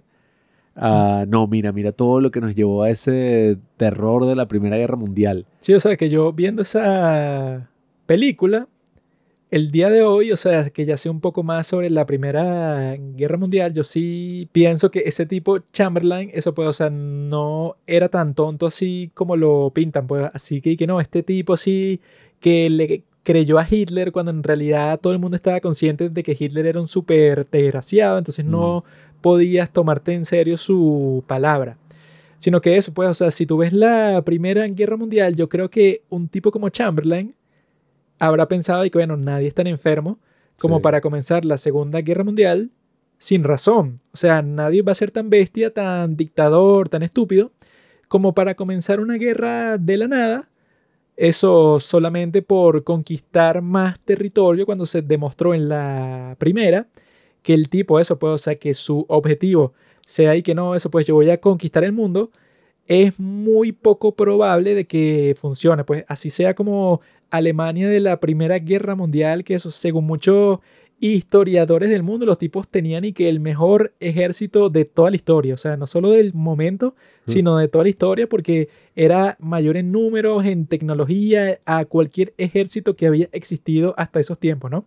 Entonces eso, pues un tipo inglés como Chamberlain, negociando con Hitler, quizá pensaba y que, mira, ok, este tipo será un maníaco, pero nadie es tan maníaco para recrear lo que pasó en la Primera Guerra Mundial, que bueno, que murieron 17 millones de personas, solamente porque él tiene una ambición personal, ¿no? O sea, pero nadie sabía en ese entonces que el maldito de Hitler, bueno, no solo tenía eso en mente, sino tenía en mente el genocidio de todos los judíos del mundo. Entonces Mm. eso, pues, o sea, yo viéndolo a él, yo lo que pienso es que el tipo, bueno, ok, como que no fue el mejor negociador de la historia, pero las condiciones en las que estaba era la que, bueno, el tipo no podía eh, proyectarse pues a lo que sería el futuro, porque luego de que tú vives esa experiencia, que eso pues de lo que pasó en la Primera Guerra Mundial, que si tú te pones a ver por qué sucedió, que yo lo que he estado viendo, que este libro, que es el que todo el mundo comparte cuando conversa sobre la Primera Guerra Mundial, que es el de Barbara Tuchman, que se llama Guns of August, las armas de agosto, porque en agosto de 1914 es que comenzó la Primera Guerra Mundial, ¿no? Entonces, todo el libro es solamente sobre los primeros como dos meses de toda la guerra, ¿no? Porque eso, ella hace énfasis en que todo lo que estaba pasando era así como que circunstancial, pues, o sea, que eso era que como que todos los poderes del mundo en ese tiempo les pasó como las personas de Seúl, los que estaban así en ese crowd crush, o sea, que tú estás metido como que en un acontecimiento histórico del cual tú no tienes ningún control, sino que tú estás, bueno, te lleva la corriente y todas las cosas que pasan, tú dices, ah, bueno, pero yo nunca lo planeé, sino que de repente vino un gran desastre y ya todos los países del mundo estaban en guerra, pero no fue que yo quería que pasara eso, sino que, bueno, no tuve opción, ¿no? Entonces eso pues, o sea, digamos que la razón principal por la que la gente piensa que sucedió tiene que ver con eso, pues, o sea, como que ya el conflicto entre todos los países juntos no era así como que una pregunta, o sea, no era un misterio, sino que era algo que ya todo el mundo estaba previniendo, o sea, que ya todo el mundo, creo que fue como desde mil, 1905, creo, ya todo el mundo estaba planeando para el próximo conflicto europeo. Entonces no tomó a nadie por sorpresa, sino que, que bueno, todo el mundo está consciente de que la próxima guerra viene pronto. Entonces los tipos, todos los países que estaban envueltos en la guerra, tenían unos planes así, pero que eran como de, no sé, de 500 páginas, pues, que bueno, entonces nosotros cuando comienza la guerra contra Alemania, entonces lo que vamos a hacer es mandar a un número de tropas particular para que vaya a este frente y para que hagan esta labor. Mientras tanto, al otro lado de la guerra, estos tipos van a estar haciendo todas estas funciones. Entonces nuestra respuesta a eso, o sea, desde 1905, mm. los tipos, eso puede Alemania, Francia, Inglaterra, todo el mundo estaba comenzando a planear para la próxima guerra. Porque lo que te dicen en este libro es que eso, pues, y que supuestamente hubo una guerra que ocurrió en 1870, que fue que, bueno, que, la guerra franco-prusiana, ¿no? Que, supuestamente lo que sucedió es que los de Prusia, ¿verdad? Los alemanes como que fueron para Francia, ¿no?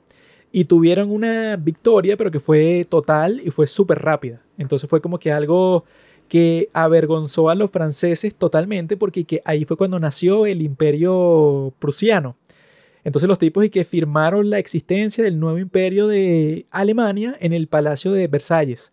Así eso pues como que para avergonzarlo y que bueno, eso pues el ejército de Prusia entró a París en 1870 porque lograron que todo el ejército francés se rindiera. O sea, le hicieron una maniobra militar que fue tan exitosa en todo sentido que el ejército de Francia, bueno, se rindió con todo. Pues, o sea, fue que, bueno, nos derrotaron, pero completamente, 100%, súper rápido.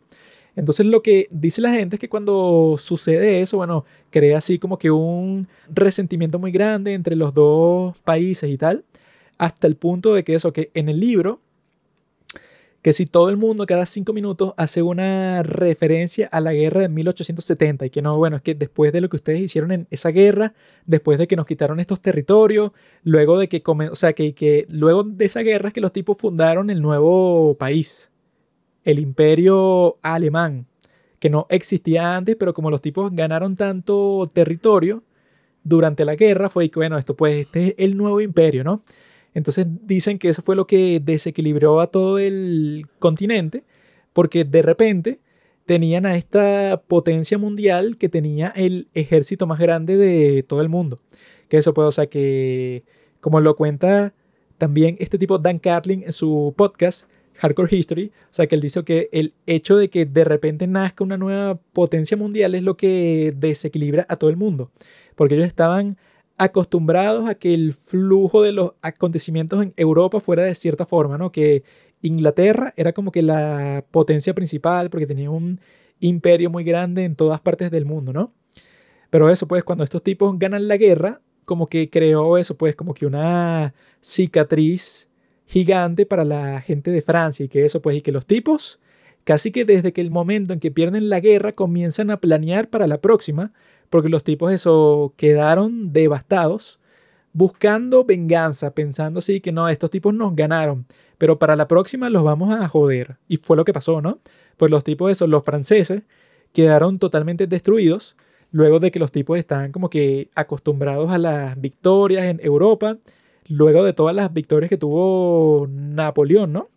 Y que este Dan Carlin en su podcast te dice que la razón por la cual los ejércitos del mundo se hicieron tan grandes, o sea, porque, y que antes los ejércitos de cada país eran bastante reducidos porque a los reyes de esos tiempos les daba miedo que la mayoría de la gente de un país fueran soldados, porque decían y que bueno, si yo les doy armas a mis soldados, me, me, van a derrocar a mí, pues o sea, yo no puedo estar confiando en que mis súbditos, bueno, se van a mantener fieles si están armados. Pero supuestamente lo que pasó con Napoleón es que el tipo como los franceses tenían su república y tal, o sea que era algo así como que más estilo de la democracia liberal, ¿no? Napoleón pensó que, ah, bueno, yo sí le puedo dar armas a todas estas personas porque ellos sienten como que otro nivel de patriotismo porque mataron a los reyes, entonces ellos se sienten que ellos son los que son los amos de su propio destino. Entonces sí le puedo dar armas a ellos y formar el mega ejército porque ellos no es que están eso oprimidos por un rey, sino que ellos se sienten que son los reyes, pues ellos se sienten que como ciudadanos franceses los tipos, bueno, eso pues controlan su propio país. Entonces, como los ejércitos del mundo se hicieron tan grandes luego de eso, eso es lo que posibilita que la Primera Guerra Mundial, que eso pues, o sea, fue como que lo que más escandaliza a las personas cuando eh, se ponen a ver qué pasó en este conflicto, que eso puede, o sea, que las guerras clásicas del pasado, románticas así, o sea, que, bueno, Napoleón tuvo una pelea con los ingleses que duró eso un día. Y mm. fue que si la pelea más épica del mundo, o sea, que la batalla en sí duró, no sé, como 10 horas. Y fue, bueno, que si la batalla más épica de, de la historia, eso, este mismo Julio César, cuando eso, cuando gana la gran batalla contra este tipo Pompeyo en la guerra civil de Roma, era así que, bueno, la gran batalla más épica de toda la historia, que literalmente duró como seis horas, pues, o sea, que mm. fue eso, pues, súper rápido, así como que los dos tipos se formaron, los unos frente a los otros, y salieron corriendo y se chocaron, y bueno, el que tenía la mejor estrategia, que era César, triunfó, ¿no? Pero eso, eso era, bueno, en el año, que sí, 54 antes de Cristo, ¿no? Pero eso, la Primera Guerra Mundial es la primera vez en toda la historia en donde las batallas más fuertes de todas, en donde mueren más personas, eran y que no, bueno, en esta batalla que si de Verdún murieron, bueno, 300.000 personas. Y es una locura completa porque, bueno, esas 300.000 personas, ponte que mueren, no sé, como en tres semanas, pero de batalla constante, de la artillería de un lado, eso pues, pero destrozando como se ven las películas que vamos a conversar, en donde los tipos hacen un gran trabajo de mostrarte pues esa tierra de nadie, en donde, bueno, todo el mundo reconoce que es que sí, el peor momento de la humanidad, porque, bueno, claro, era un sitio en donde, bueno, los cadáveres de la gente pudriéndose al aire libre, porque si sacas un dedo fuera de la trinchera, bueno, te lo destruyen. No, y, y que si te das cuenta, ni siquiera es que avanzaba mucho, pues no es como que, claro, la guerra donde tomaron todo este territorio, pero después hubo esta batalla épica donde el otro bando se impuso, o sea, era una guerra donde si tú observas el mapa, pues, y, y lo que avanzaban eran unas cuestiones de que, ok, en este momento avanzaron un poquitico por acá, todo eso se retrocedió, avanzaron no, eso pues, esto acá. Nuestra gran victoria fue cuando nosotros avanzamos 15 metros y eso, matamos a todos los que estaban ahí y ahora estamos en este sitio, solo nos costó, bueno, 50 mil vidas. No, y, y, si tomas en cuenta el, el, contexto de principios del siglo XX, es bien interesante porque es como esa primera guerra puramente tecnológica, donde estaban todos estos avances ahí, bueno, ya consolidándose, estaba, qué sé yo, eh, la aviación, la radio, o sea, era como el escenario perfecto, bueno, en la mente de, estas personas o de muchos estrategas de guerra, por así decirlo, de probar todas estas nuevas tecnologías que, bueno, iban a empezar un nuevo tipo de guerra, o sea, una guerra totalmente distinta a lo que la humanidad estaba Pero es que lo más raro es que nadie estaba consciente de eso, sino que al principio la gente de todos los ejércitos que estaban involucrados en la Primera Guerra Mundial fue que, bueno, vamos a salir con nuestros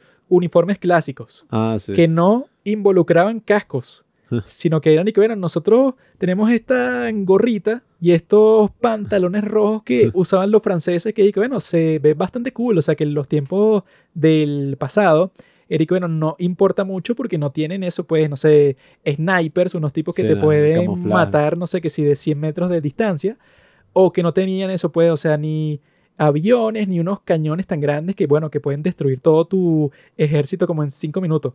Todos estos tipos que comienzan la Primera Guerra Mundial, que tienen todas estas nuevas tecnologías, pero no tienen la más mínima idea de cómo funcionaría en la práctica. Entonces eso, cuando comienza la, guerra, todos tienen gorritas en vez de cascos, porque los tipos no están tomando en cuenta que, bueno, cuando comience la verdadera batalla, cuando los dos lados de la guerra tienen metralletas, eso se va a convertir en una masacre de acero, eso puede, o sea, que lo llaman y que tormenta de acero, en donde tú no puedes eso ni sacar media cabeza fuera de la trinchera porque ya te la vuelan, como pasa esa en la de All Quiet in the Western Front, que el medio saca la cabeza fuera de la trinchera y bueno, le meten un balazo en todo el casco y el casco lo salva porque ya en esa de All Quiet in the Western Front ya era 1918.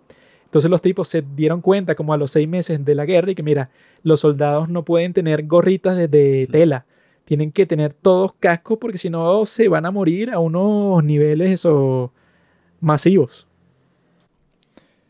Pero lo principal ahí es toda la cuestión esta, pues, o sea, de por qué, pues, o sea, por qué va a surgir una guerra tan mortal cuando la gente ni siquiera está consciente de, ah, bueno, pero por qué va a suceder algo así. Y bueno, eso pues, o sea, como dije, que eso, que mucha gente piensa que esta es la guerra más compleja de todas las que han existido en todo el mundo, porque eso fue la primera vez que tenías a tanta gente involucrada y a tantos países y todo al mismo tiempo. Entonces, ¿quién comenzó la guerra? Eso pues, o sea, que ahí lo ves bastante que, que no, que este tipo, Gabrielo Prince, fue el que mató al duque Franz Ferdinand, que era el heredero al trono del imperio austrohúngaro. Entonces, cuando lo matan a él como el tipo que lo mató y del grupo que era que se llamaba y que la mano negra, o sea que suena así bastante terrorífico.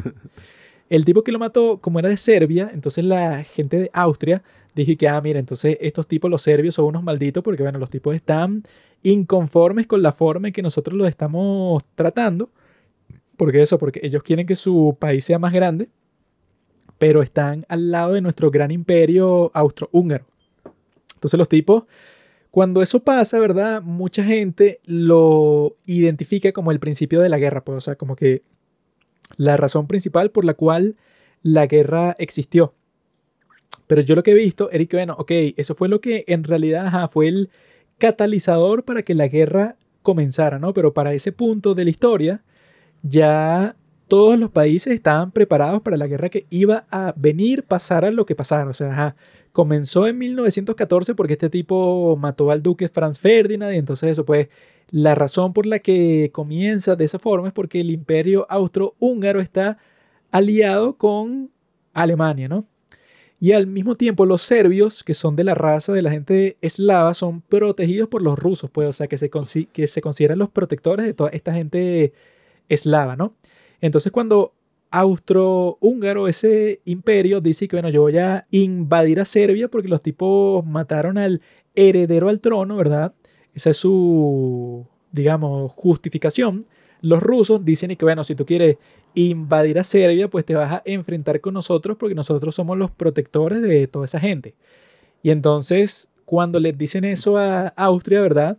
los alemanes se ven forzados a decir y que ah, entonces nosotros vamos en contra de Rusia también porque nosotros somos los aliados principales de estos tipos, ¿no? Y entonces al mismo tiempo los aliados principales de Rusia son Francia, ¿verdad? Entonces, eso como Alemania está diciendo que va a luchar contra Rusia porque Rusia quiere proteger a los serbios, que los serbios van a ser atacados por los austriacos, entonces los franceses dicen y que, ah, entonces yo entro en guerra contra los alemanes porque van contra Rusia, que es mi aliado principal, porque nosotros firmamos un tratado así, o sea, que lo dice que sí, súper explícitamente y que mira, nosotros bajo cualquier circunstancia nos vamos a proteger, pues, o sea, si atacan a Rusia, Francia entra a la guerra, ¿no? y si atacan a um, Francia, Rusia entra a eso, pues así viceversa. Que muchos de esos tratados también eh, hay ciertas personas que dicen que, bueno, contribuyeron a, a la guerra como tal, porque dicen que en general sí ocurrió una situación donde muchos países se vieron comprometidos por un conflicto que quizás no tenía nada que ver. O sea, eso que pasó entre Serbia y el imperio austrohúngaro. Uno se preguntaría cómo eventualmente terminó desembocando en una guerra mundial que hasta, hasta Estados Unidos estuvo involucrado. Bueno, es que dicen que esa es la razón por la cual los presidentes de los Estados Unidos recomiendan el libro que yo estoy leyendo, ese de las armas de agosto de Barbara Tuckman, porque y que, ese, y que se lo dan, pues, o sea, que, que sea sus ministros y a la gente que trabaja en el gobierno de los Estados Unidos. Los diplomáticos. Este Kennedy y que se los compró a toda la gente que estaba trabajando con él. Eso pues, y que la crisis cubana de los misiles y tal, ¿no?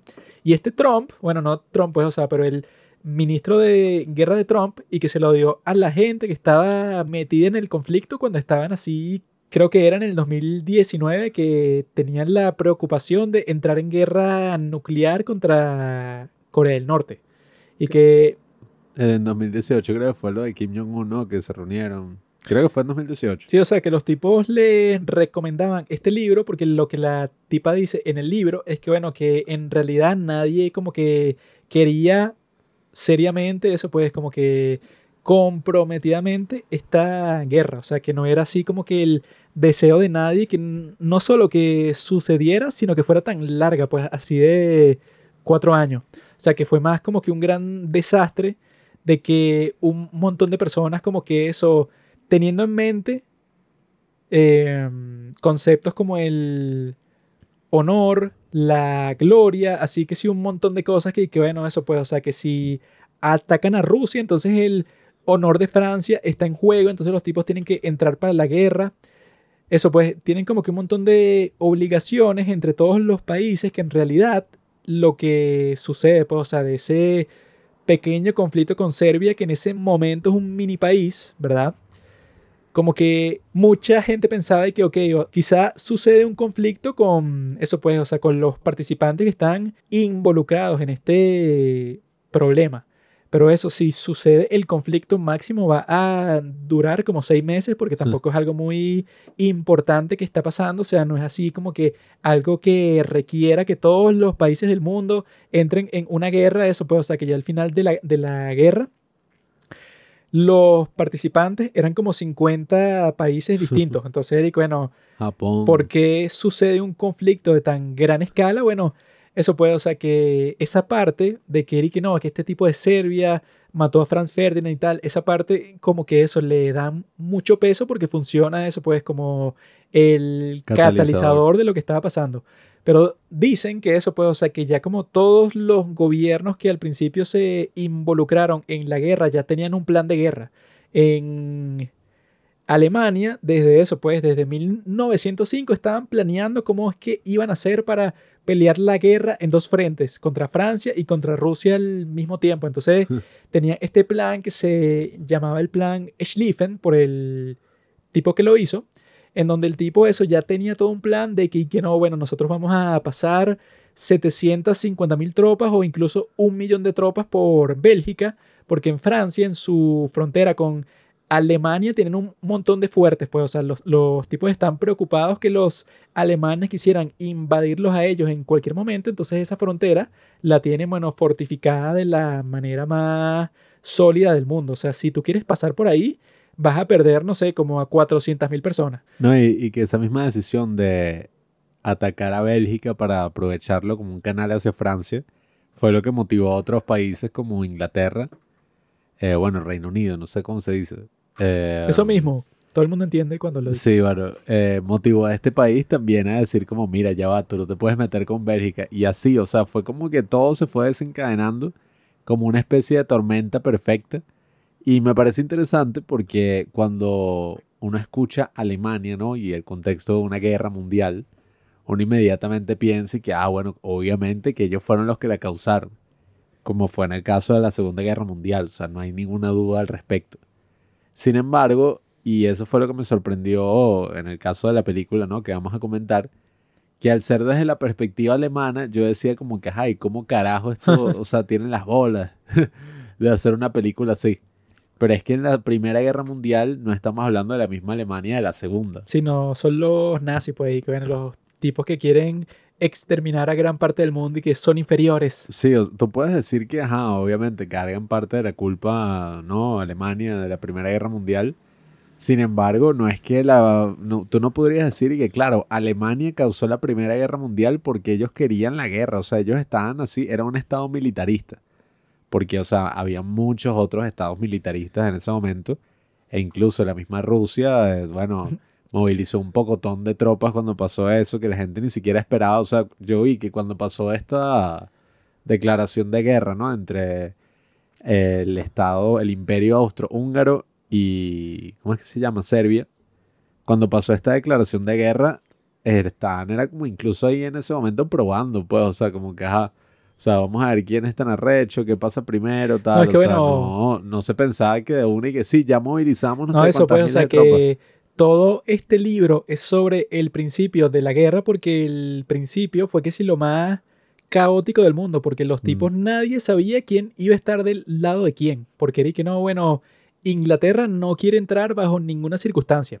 Ah. Entonces los tipos no iban a entrar hasta que Alemania violó Bélgica, o sea que lo llaman así, pues la violación de Bélgica, Y que fue terrible, pues. o Porque sea, era que los tipos, Alemania, Francia e Inglaterra firmaron un tratado y que nosotros respetamos la neutralidad de Bélgica. O sea, nos comprometemos a nunca invadir Bélgica y que lo rectificaron como 100 veces porque siempre lo decían en los discursos. Que era que no, aquí nadie va a hacerle daño a Bélgica, ese país es neutral, ese país nadie va a entrar ahí. Y bueno, los tipos entraron con eso, con 750 mil personas, que en el podcast de Dan Carlin, el de Hardcore History, el tipo te cuenta que esos 750 mil personas era el número del ejército total del Imperio Romano cuando el Imperio Romano estaba en su cúspide, pues, o sea, Sí. cuando era así que si lo más poderoso de lo que lo fue en toda su historia. Eso era el, el ejército, el número total que patrullaba el Imperio Romano completo y que bueno, esa- ese fue el ejército que estaba marchando a través de Bélgica para entrar a Francia.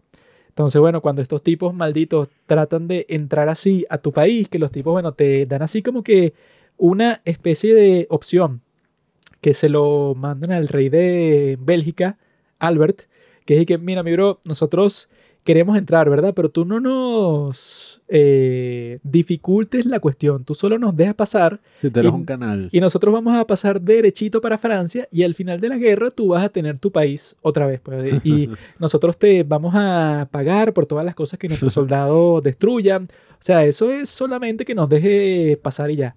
Y el rey dice que, mira, se jodieron. O sea, porque yo sé que ustedes si ganan la guerra al final, no nos van a dejar nada, pues, o sea, nos van a van tener como territorio conquistado y ya.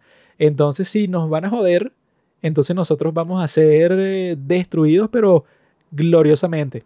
Entonces los tipos comienzan a pelear con toda la fuerza del mundo porque bueno, eso pues siempre tienes la ventaja cuando estás a la defensiva. Y eso pues, o sea, lo más intenso de todo el conflicto, pienso yo, es que llega un punto en donde todo el mundo está pensando y que bueno, creo que hicimos un, cometimos un gran error. Porque eso ya cuando están metidos en el conflicto 100% y están viendo los números, que los números son y que no, bueno, eso, eh, 40.000 personas muertas al día, ya cuando están como que en la parte más intensa de la guerra de trinchera. Todos los líderes dicen y que, "Mm, como que esto no fue la mejor idea del mundo, que este tipo, ¿verdad? Que es el que sigue el legado de Schlieffen, que fue el que hizo el plan para Alemania, ¿no? Este tipo von Moltke. Ese tipo, ¿verdad? Cuando ve que el plan no funcionó, porque los tipos tratan de que la, o sea, el punto de todo el plan de Alemania para comenzar la Primera Guerra Mundial era que ellos esperaban que en el primer ataque contra Francia fuera algo rápido. O sea, que eso pues como estás lanzando tantas tropas, o sea, que eran 750 mil que estaban pasando por Bélgica, pero el resto, ¿verdad? Era que si 300 mil más, ¿verdad? O sea, que estaban atacando por el lado de Francia, ¿verdad? Como que para atraer a los franceses fuera de su territorio para que entraran a Alemania. O sea, que al principio los franceses piensan que están ganando porque están diciendo, y mira, los alemanes están retirando hacia adentro de su propio territorio cuando ellos al principio nos estaban invadiendo. Porque la idea del plan era que eso, o sea, que los llevabas para adentro de Alemania, mientras tanto el otro ejército está dando la vuelta. Y e- eso era como que la recreación de la batalla de Canae. ¿Sabes cuál fue la batalla de Canae? Claro.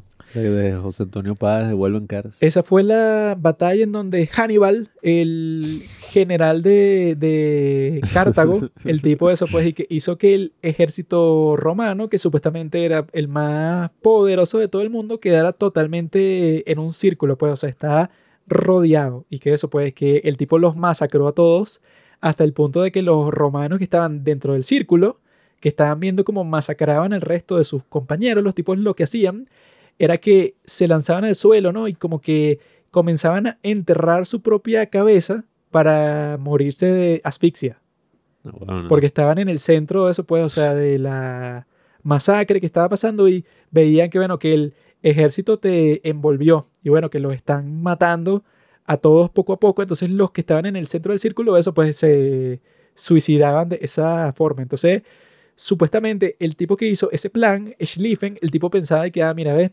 atraemos a los franceses hacia Alemania y por el otro lado los están envolviendo, o sea, eso pues eh, los están rodeando completamente los que vienen por Bélgica, ¿no? Entonces cuando los franceses se den cuenta, todo su ejército quedó dentro de ese círculo y si tú eso metiste al ejército contrario dentro del círculo, significa que ya ganaste, pues, porque los tipos tienen gente tanto al frente como a sus espaldas y bueno, se jodieron hasta el punto de, de que se van a rendir. Entonces ese era el plan. El plan claramente no funcionó. Eso, los tipos tienen unas batallas importantes al principio de la guerra, que los tipos están tratando eso pues con toda su fuerza de ganar rápido, porque toda la idea del plan de Alemania era que si no ganabas rápido, Rusia se ponía las pilas, ¿no? Se comenzaba a movilizar. Y si Rusia, que tiene un ejército gigante, llega para tu frontera y tú no has terminado con Francia, te jodiste porque los tipos, bueno, eso pues, tu aliado, que es Austria, los tipos son unos inútiles, que bueno, que lo que pensaba la gente era que, bueno, si tú comenzaste esta guerra para castigar a Serbia y que quieres que sea parte de tu imperio, que eso fue lo, que hicieron con Bosnia y Herzegovina como hace unos cuantos años y funcionó, ¿no? Entonces los tipos pensaron que podían hacer exactamente lo mismo con Serbia y no pudieron hasta el punto, bueno, de que se tardaron como tres años en que eso se hiciera posible. O sea, que bueno, Austria-Hungría era un territorio gigante contra Serbia, que era un mini país, y los tipos eran unos inútiles. Entonces todo el punto del plan era que, bueno, como nuestros aliados no sirven para un coño, entonces tú tienes que vencer a Francia rápido, porque si no Rusia te va a atacar por el otro lado como les pasó en la Segunda Guerra Mundial y bueno, que ya sabemos lo que le pasó en la Segunda Guerra Mundial, que los volvieron mierda porque tenían un ejército súper grande contra ellos en dos frentes distintos.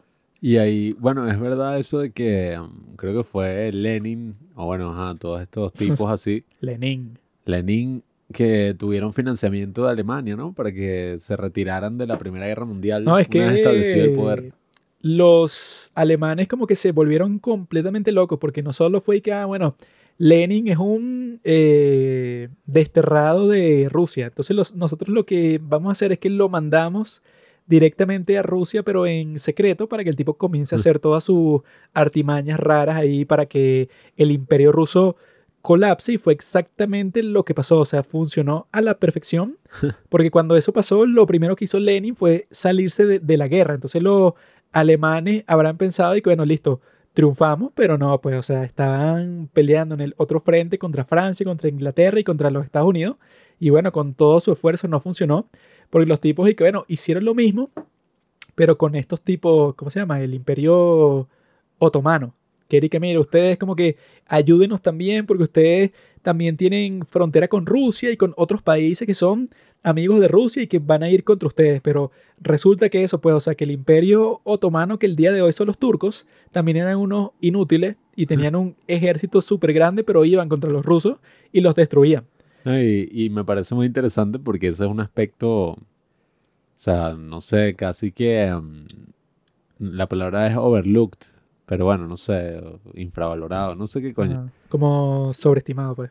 Eh, sí, o sea, es un aspecto que casi nunca se comenta sobre este conflicto de la Primera Guerra Mundial.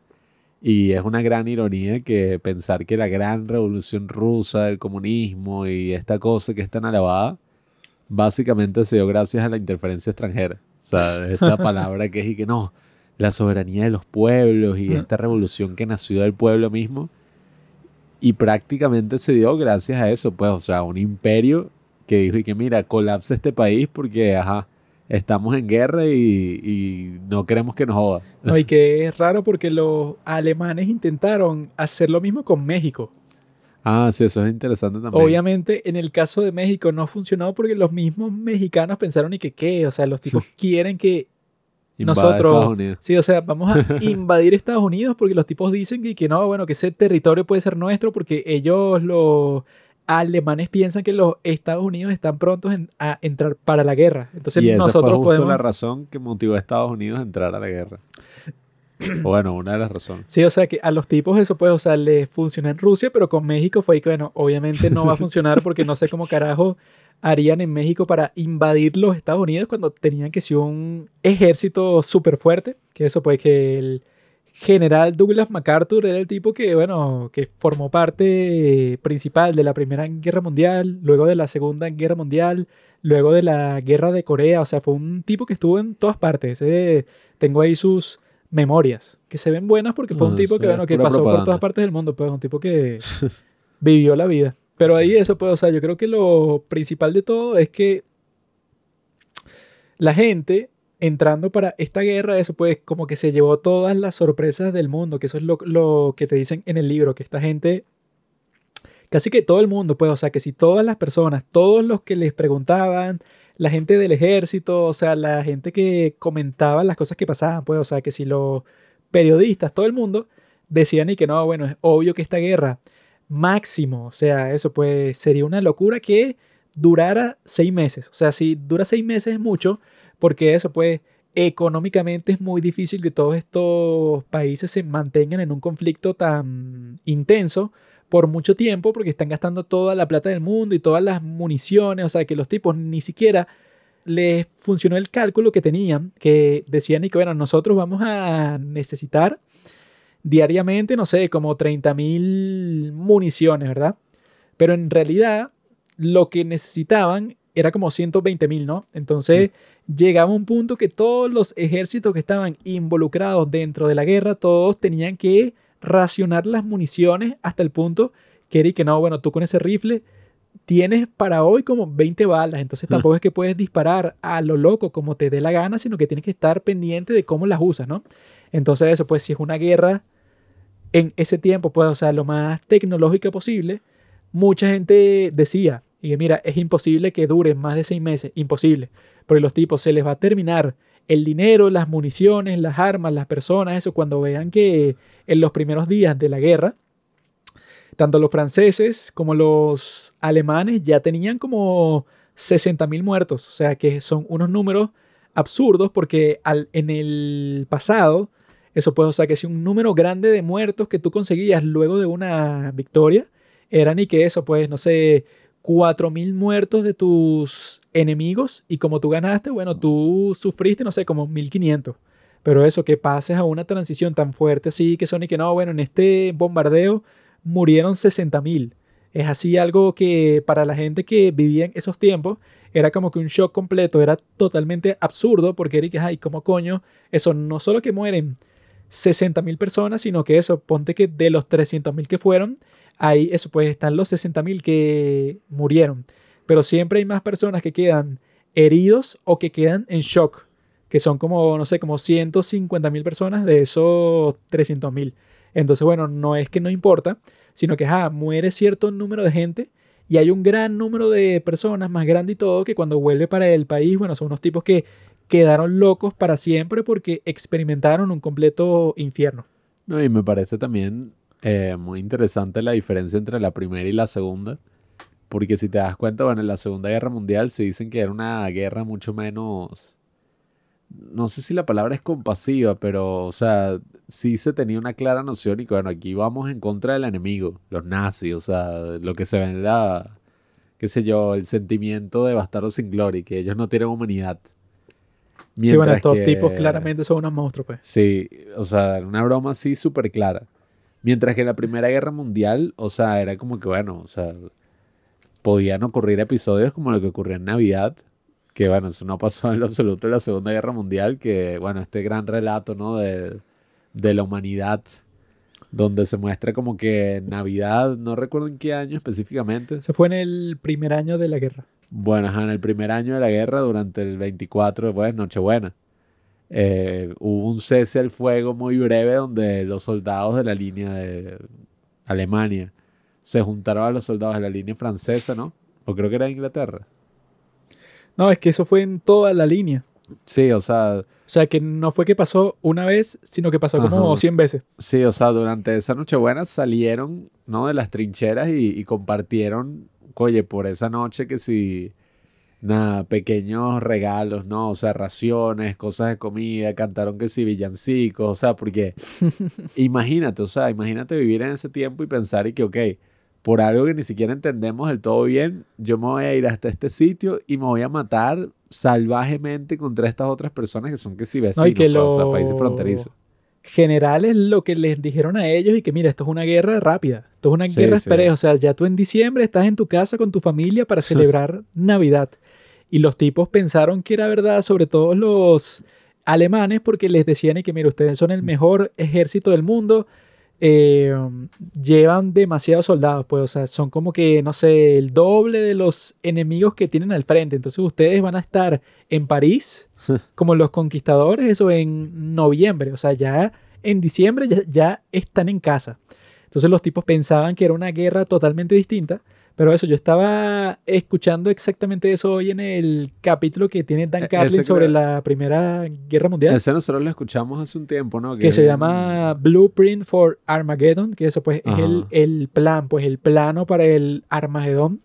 Porque eso, porque estos tipos pasaron como 10 años planeando todas las cosas que iban a hacer en esta guerra. Pero eso, pues el tipo tiene como que mil recuentos de la gente que participó en eso.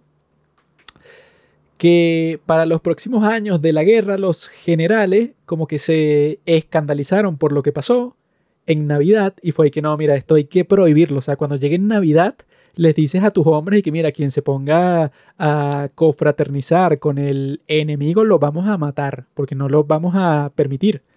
Porque los tipos se dieron cuenta que, bueno, que los tipos que forman parte del ejército, ok, ajá, tú los mandas a matar a los del frente, pero ellos en realidad no sienten odio por ellos, sino que ya cuando están en el juego, en la batalla dicen, ah, bueno, ok, o sea, voy a cumplir con las órdenes. Pero no es que sienten así como si era en la Segunda Guerra Mundial, que digan, mira, estos hijos de puta son unos genocidas, son unos enfermos, son unos supremacistas, que bueno, que los tipos creen que son los reyes del mundo. En este caso, era más como que un conflicto europeo que bueno, que se salió de control, pero eso, si tú ves lo que pasó en esa Navidad de 1914, yo cuando lo escuché, yo lo que estaba pensando era- y que bueno, si unos extraterrestres te dicen así, que mira eso, pues, o sea, que un momento de la historia tú me mostrarías a mí para contarme así, que bueno, eso pues, que es la humanidad. Yo lo que diría, y que bueno, ve esa parte que pasó en la Primera Guerra Mundial, cuando estos tipos, bueno, que supuestamente lo que aprovecharon para hacer las personas que eran parte del ejército era enterrar a sus muertos, porque tú no lo podías hacer casi nunca, porque era en la tierra de nadie, ¿verdad? Entonces si tú salías a enterrar a las personas muertas, te iban a disparar del otro lado y bueno, no servía de nada. Entonces tú lo que solías hacer era dejar el cadáver medio enterrado en la trinchera y olía terrible. O sea, era algo eh, totalmente grotesco, pues. O sea, que tú tengas que si los cadáveres de tus amigos en el sitio donde estás viviendo, porque no puedes salir a tierra de nadie a enterrarlos porque te matan. Entonces yo vi que eso pues lo primero que hicieron cuando era la tregua esta de Navidad, Erika, mira, ya tenemos chance para enterrar a esta gente porque no podemos vivir con los cadáveres al lado. Y que eso pues, y que fue poco a poco que como que los de un lado medio subían la cabeza en la trinchera cuando en el día si medio subías la mano ya te disparaban, bueno, en la noche, eso pues de Navidad, como que poco a poco eso que él habrá requerido que si todo el valor del mundo, pues, o sea, que tú digas y que, ah, bueno, entonces vamos a creerles a ellos que no nos van a matar cuando ya estamos frente a frente. Y que lo que hicieron es que los tipos, como que los ingleses comienzan a escuchar las canciones de Navidad del otro frente, pues, o sea, de la otra trinchera. Y piensan y que, bueno, o sea, qué raro que estemos en plena guerra y los tipos están cantando que sin todas las canciones de Navidad, no solo las canciones de los alemanes, sino la de los ingleses, pues, o sea, los tipos están como que convenciéndonos de que nos unamos a su fiesta de Navidad. Entonces, y que ven que los tipos esos suben que si uno árboles de Navidad sobre las trincheras que tienen un montón de luces y tal. Entonces, y que bueno, ellos como ven que están cantando y que tienen luces y tal, comienzan a pensar y que bueno, eso pues no creo que sea una trampa, sino que en realidad los tipos sí, pues, o sea, no sé, quieren un descanso de todo este infierno de la guerra.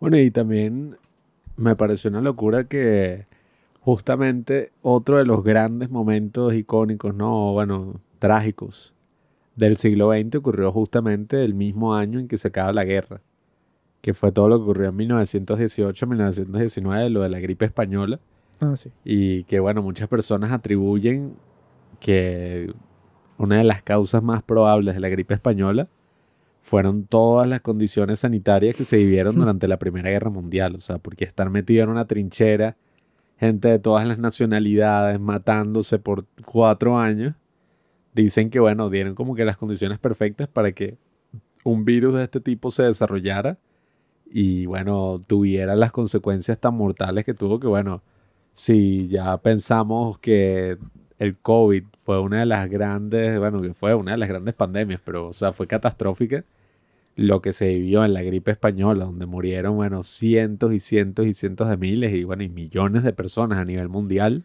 Creo que en Oye. total fue algo así como 50 millones de personas muertas en todo el mundo, bueno, que fue mucho más que el COVID. No, y, y que imagínate, o sea, imagínate, después de vivir la Primera Guerra Mundial, la gripe española, o sea, tú pensarás que estás maldito, pues, o sea, como que mierda. No, eso que creo que fue en 1917 cuando ya eso estaba en todas partes de- del mundo, o sea, o sea, que tú estás y que no, bueno, está la guerra y también está la pandemia, que bueno, que se están muriendo, eso pues, o sea, que ponte que tú eres un soldado que estás en la guerra y que tú piensas y que no, cuando vuelva para la casa está mi esposa, mis hijos y tal, y cuando vuelves, bueno, ya todos están muertos porque dicen que lo particular de esa gripe es que no era como el COVID que solo mata a los viejos, sino que también mata a un montón de jóvenes. O sea, que eso, pues, o sea, gente sana de veintipico de años muriéndose de la gripe española era bastante común.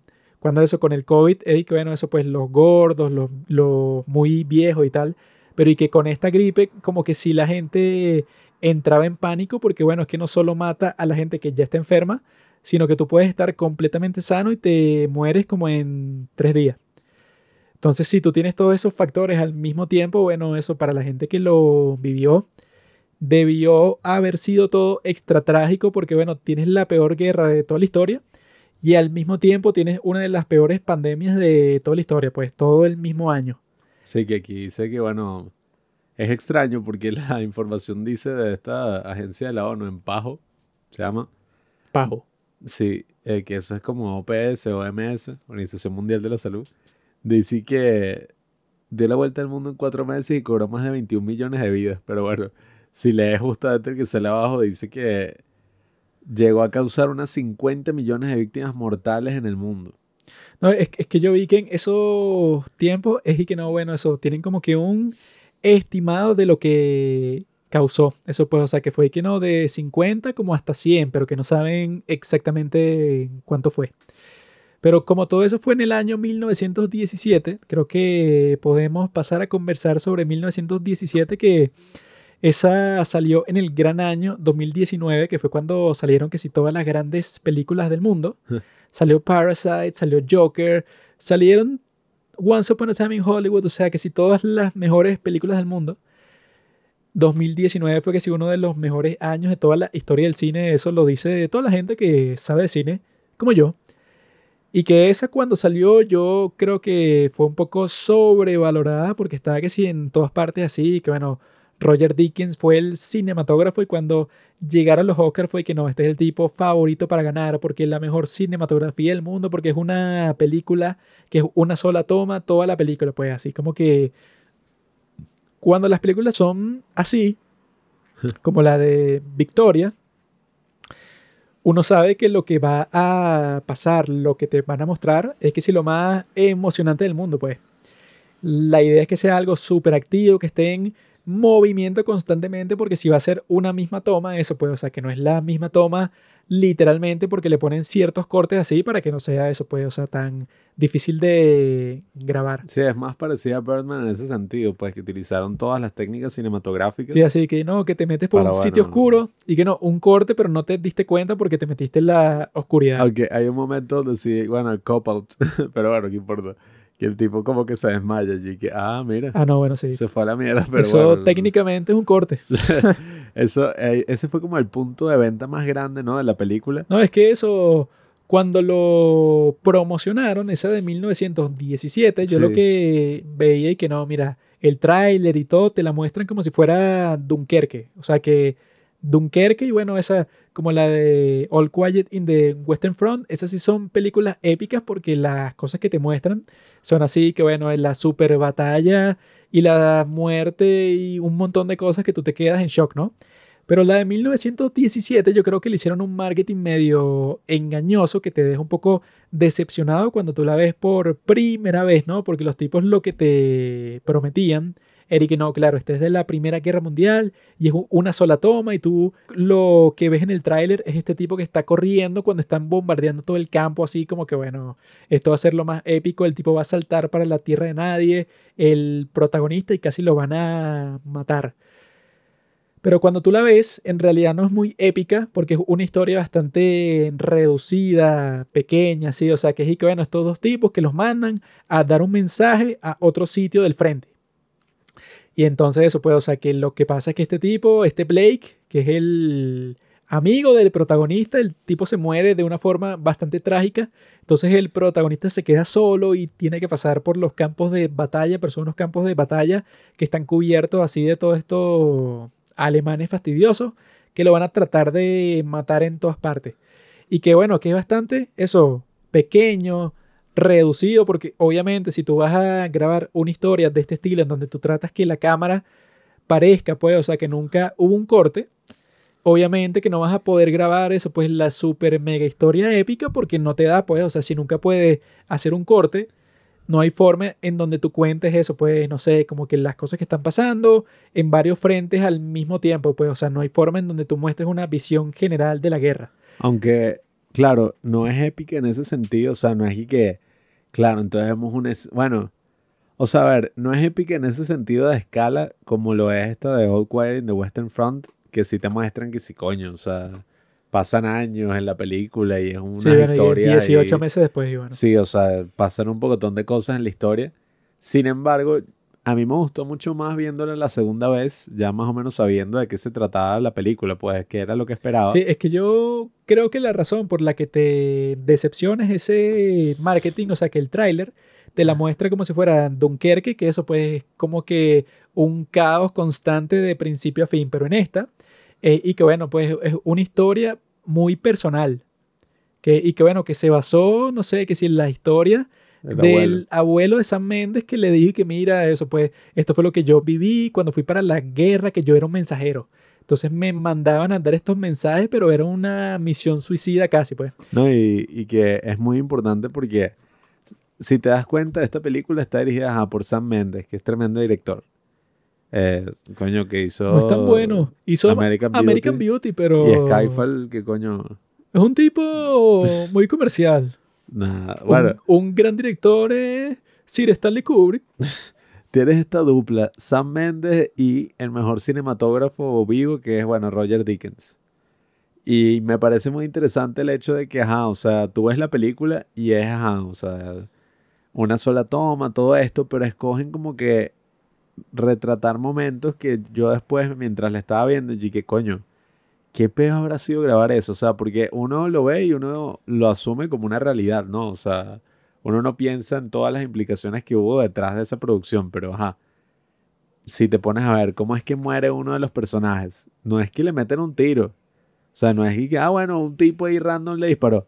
No, o sea, es que un avión que estaba volando por ahí choca justo en el granero donde ellos están explota así completo y el tipo sacando al piloto que estaba que sin llamas, el tipo lo apuñala. O sea, coño, grabar eso y dar esa sensación de que fue todo en una sola toma debe ser una locura. O sea, es que tú ves para el protagonista al principio la pelea en los aires está súper lejos. Y que no, mira, hay como no aviones al final del horizonte que yo estoy viendo que se están cayendo a tiros. O sea, él nunca piensa que el avión cuando choque le va a caer en la cara.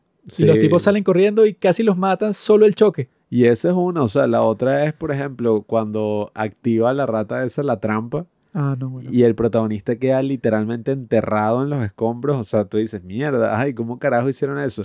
O cuando incluso que, oye, ahí yo vi que ellos utilizaron una maqueta para estudiar cuál iba a ser el movimiento de la luz en esa escena. Eh, porque claro, habrá tomado muchísima planeación, pero es que cuando el protagonista tiene que cruzar estas ruinas de noche y lo único que lo ilumina son las luces de la bengala, ¿no? Que está subiendo ahí todo el tiempo. Y básicamente el tipo tiene que correr, o sea, corre, entra a una casa, después los alemanes lo están matando, Ay, así, disparándole. Ese set, no sé qué coño habrán construido, que son como Sí. 10.000 edificios que están en llamas y que, y que no, que yo vi que los tipos cuando lo queman, no es que quemaron nada, sino que como que iluminaron con todas las luces del mundo la iglesia que se quema y bueno, que luego con efectos especiales le ponen el fuego. Pero yo pensé cuando lo vi que bueno, tiene que ser fuego porque sí se ve súper realista, pero lo que dicen es que no, que los tipos le pusieron todas las luces del mundo para que luego los tipos con efectos especiales le ponen las llamas para que se vea súper realista. Sí, usaron unos paneles así gigantes, o sea, pero cuando uno dice gigante, o sea, es gigante así. no, o sea, que sea, fue que sí, uno de los más grandes sets de luces en Sí. toda la historia. Y que, ¿what? Sí, que Yo Coño. pensé que, ah, mira, los tipos lo quemaron y lo grabaron. Sí, o sea, y, y es una locura porque, ajá, la, la película tiene todas estas escenas que, bueno, otra que es la, la más icónica, eh, creo que en la serie esta Sex Education se burlaron de eso, hicieron una escena parecida, pero es cuando, ¿qué coño? Yo cuando la vi al principio, la primera vez, y que, bueno, como que ese momento dramático no caló tanto, pero esta segunda vez fue arrechísimo que el tipo y que, bueno, tiene que entregar el mensaje. Ya están saliendo los Ah. tipos y van a morir, o sea, 1600 personas van a morir.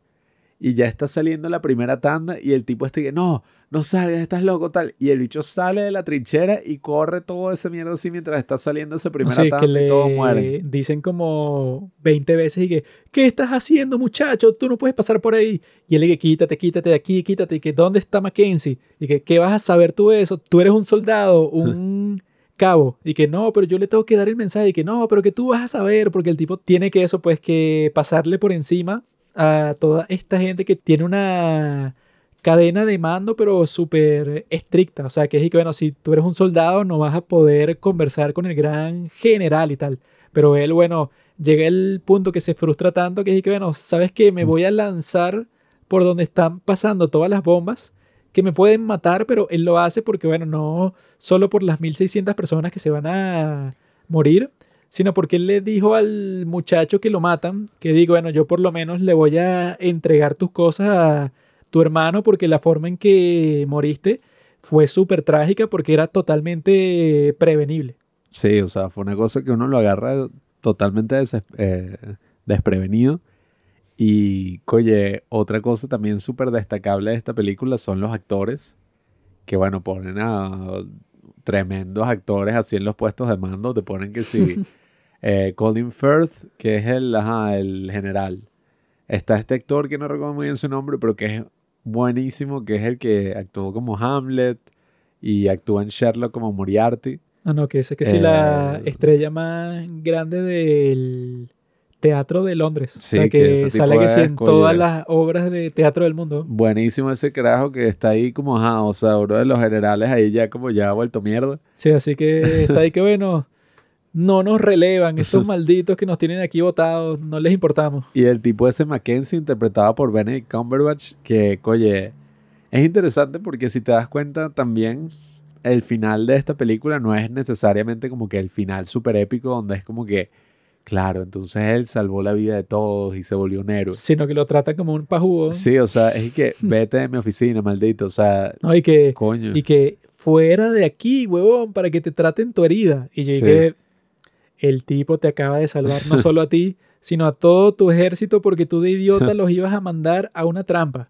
Y él y que no, pero no me importa, fuera de aquí. Y yo dije, ah, qué Y- maldito. Sí, y eso me pareció buenísimo porque es como que, oye, reforzando todos estos temas, ¿no? Que, que se van a ver muy claramente en la otra película, en la de All Quiet in the Western Front, sin novedad en el frente, de que, bueno, la guerra no necesariamente de- debe ser presentada y, y esa es una visión muy, no sé, moderna, posmoderna, no sé, ¿Qué? actual, contemporánea.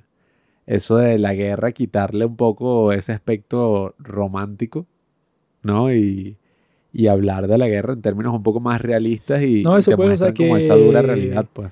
Eso te lo dicen también bastante en el libro que la gente cuando va para la Primera Guerra Mundial, lo que pensaba es que sería como las otras guerras en donde los tipos tenían un sentido todo raro, romántico así, o sea, que es y que no, ¿sabes qué es lo más glorioso del mundo, cuando tú vas con tu arma que tiene una bayoneta en la punta y tú subes la colina y se la clavas a los del otro bando cuando no se lo esperaban y ahí tienes la gran victoria del día. Y los tipos, como esa era la experiencia que tenían de guerras pasadas, trataban de hacer eso en la Primera Guerra Mundial cuando tenían metralletas y artillería. y que bueno, eso, lánzate con tu arma con la bayoneta y bueno, cuando tú ibas eso, pues, a esa carga, los tipos eso te volvían mierda, pues, o sea, te lanzaban un metralletazo y estaban todos muertos. Y que habían lanzallamas, o sea, una Sí, no, o sea, eso, como te muestran en la de All Quiet in the Western Front y que no, cuando llegan los tanques, te volviste mierda porque, bueno, son como unos tipos corriendo contra el tanque y le disparan y tal, y el tanque está blindado. Sí, o sea, Entonces, lo que te muestra en ese libro es que muchas personas iban con esa imagen romántica de las guerras, que bueno, que también te lo muestran al principio la de, la de All Quiet the Western Front, pues, o sea, que los muchachos tienen una cara así que, que no, bueno, esto va a ser una aventura, va a ser genial, va a ser súper chévere. Y como a los cinco minutos se dan cuenta y que mira, esto es una mierda, o sea, nos mandaron a un infierno. Sí, que, que oye, en esta película eso quizás no se ve tan retratado como en la otra, que la otra sí se centra casi que completamente en eso. Pero en esta, sí es interesante como a través de, de estos dos personajes o de este protagonista que tiene que cruzar el frente, vemos una especie de, de retrato de todo, pues, o sea, de cómo funcionaban ambos frentes, o sea, cómo eran hasta los búnkers del lado enemigo, ¿no? De los alemanes. Eh, incluso al final, que eso me pareció un toque, coye, muy conmovedor. Cuando vemos y que, ah, ok, este joven se sienta así, ajá, al final, que, que incluso hacen comparaciones entre la primera toma y la última, que son muy parecidas, son Sí. casi que exactas. Y vemos como después de pasar todo ese trauma, o sea, que tú lo notas en la cara del actor, o sea, en la cara del protagonista, que tú, incluso ya desde que perdió al amigo, aquí ahí también aparece el otro actor, este burda bueno de, de Sherlock Holmes, pero la de Robert Downey Jr. Eh, Blackwood. Ajá, el que tiene el bastón. Que es el que El le dice y que mira, cuando le digas eso al general Mackenzie, asegúrate de que hay testigos porque hay hombres que Sí. simplemente les gusta pelear, que así tú le digas que es una trampa, él lo va a mantener. Sí. Pero ahí, ahí ya tú ves, o sea, incluso solo perder a su amigo, ya el tipo tiene una cara como que, mira, he pasado por todo tipo de cosas para llegar hasta acá. Y al final, cuando pasó por todo eso y saca como que esta carta, perdón, esta caja que es la que tenía al principio, y podemos ver cuál es su familia y tal. Oye, es una locura porque uno dice, oye, este tipo tan joven que enfrentó a la muerte, todo esto, y mira, tiene una familia y dos niñas esperándolo en casa. Así eran los hombres reales de esa generación, no los de ahora que lo que hacen es bailar en TikTok. Cosas como a ti te encanta hacer, cosas así. Sí, Los padres del cine es la Comic Con. No, un par de huevones cuando los hombres ya como hacen los memes así, o sea, que de nuestra edad, así que, que no, bueno, ya nuestros padres y que no, bueno, ya compraron una casa, están casados, mientras uno está haciendo el meme. Y que no, mis padres a mi edad tal cosa, mientras que uno está, bueno, jugando videojuegos. En los tiempos del pasado no existían los videojuegos. Si tú querías la emoción de la guerra, tenías que ir para la guerra. En cambio, yo el día de hoy simplemente pongo un Battlefield 1 y ya la paso muy bien. Que, que esa es la gran ironía justamente después de ver estas películas así, que no, terrible. La experiencia de la guerra. Oye, que- Pon Call of Duty. Sencillamente es un infierno, ¿no? Pero me dio ganas de jugar Call of Duty. Muere, Sí, maldito. ¡Ah! Y qué divertido. Ey, hijo de puta, toma esta granada. Y que, como que no aprendiste la lección, ¿no? Que la guerra. Bueno, es que eso puede, o sea, yo creo que esta película de 1917 nos muestra cuál es la importancia del marketing. Que los tipos, si tú le haces marketing, mostrando que, ah, mira, esta es una historia súper reducida de la guerra, que en realidad eso puede, o sea, que si no te muestra casi que ninguna batalla, no te muestra si el gran conflicto tiene ciertas secuencias que sí son súper épicas así, de la gran batalla, de los tipos que los matan y eso, o sea, que sí tiene sus partes épicas, pero no es salvando al soldado Ryan, pues, o sea, que desde el principio, bueno, el desembarco en Normandía y al final es la mega batalla en el pueblo ese y después que llega la artillería con los aviones y todo, bueno, ese es otro tipo de película de guerra.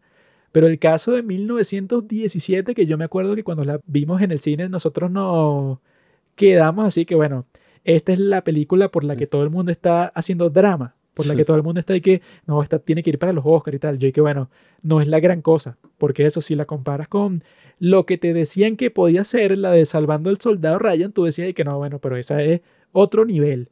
Cuando esta yo creo que los tipos que la hicieron nunca aspiraron a que fuera y que no, esta va a ser considerada de las mejores películas de guerra de la historia, o sea que sí es buena, pero no es así como que no, bueno, la gran batalla, sino que bueno, es algo bastante particular que está súper bien hecho, pero es pequeño. No es así como que, wow, qué inmenso. Sí, yo, yo creo que es una película más personal por lo extraño que eso pueda sonar, porque ajá, se ve que al final se la dedicó a su abuelo, ¿no?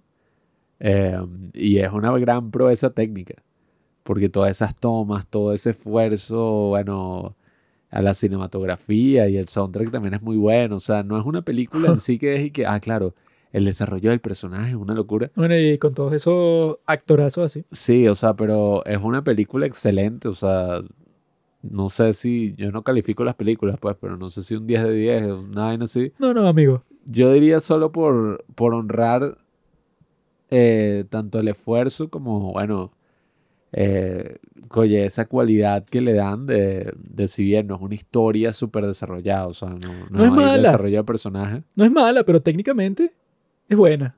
Pero sea, en general no es mala. A mí me gusta, pues me gusta porque no es Gravity, pues no es y que, ah, claro, todo es prácticamente eso, la vaina técnica. Es un poco similar a Gravity.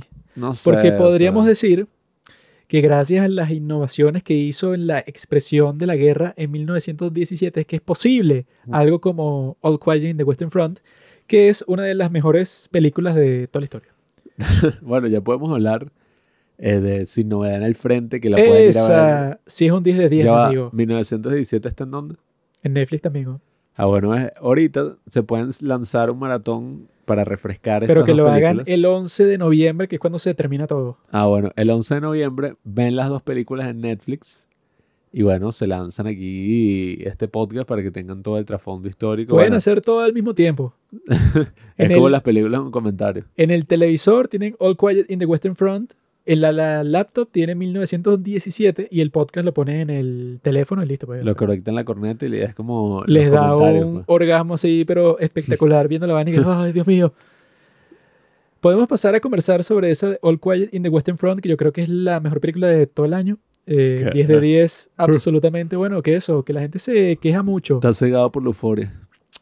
La gente se queja mucho de que no, las películas de hoy, que bueno, este año ha salido Top Gun, ha salido Nope, ha salido la nueva de Park Chan-wook, que no la he visto, pero debe ser buena. La nueva de Alejandro González Iñárritu. Va a salir la nueva de Alejandro mariqueras. González Iñárritu, Andan diciendo pretencioso, y pero. ha salido Broker, en donde sale IU, bro, que- y ha salido All Quiet in the Western Front. Yo no sé qué más quieren que esas seis películas, no sé qué más pueden Y- disfrutar de la y vida. yo creo que la de Darren Aronofsky tiene pinta de que va a ser, bueno, o sea, ya han dicho que es tremenda Y película. esto, pero es un esas son las que yo he visto. Deben existir como 10 más.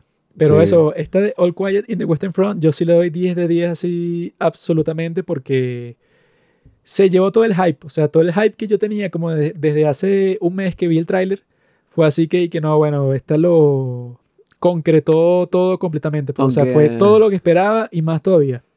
A mí lo que me da un poco de lástima, no con la película en sí, sino que esta es una película para ver en el cine. O sea, esta es una película que yo siento que si hubiera visto en el cine, En ciertas partes la están pasando en el cine. Aquí no. oye, hubiera sido como que, qué experiencia. O sea, salí, o sea, dos horas y media, pero oye, tú sales como mierda. O sea, qué Yo vi que en. Estados Unidos la están pasando en el cine. Verla en Netflix, no, o sea, Bueno, es que, es que, es que ah, fue como con Roma. sí, es totalmente distinto. Nosotros vimos Roma tres veces en el cine. Luego la vimos en mi cumpleaños en Netflix. Y, fue que, vaina toda bueno, o sea, no es que es mala, sino que es como que tú comparas la experiencia que estás teniendo con la que tuviste en el cine. Y eso, pues, cosas como la escena final de Roma cuando están en el mar y tal, con las olas y eso. Cuando la ves en el cine es toda épica y tal.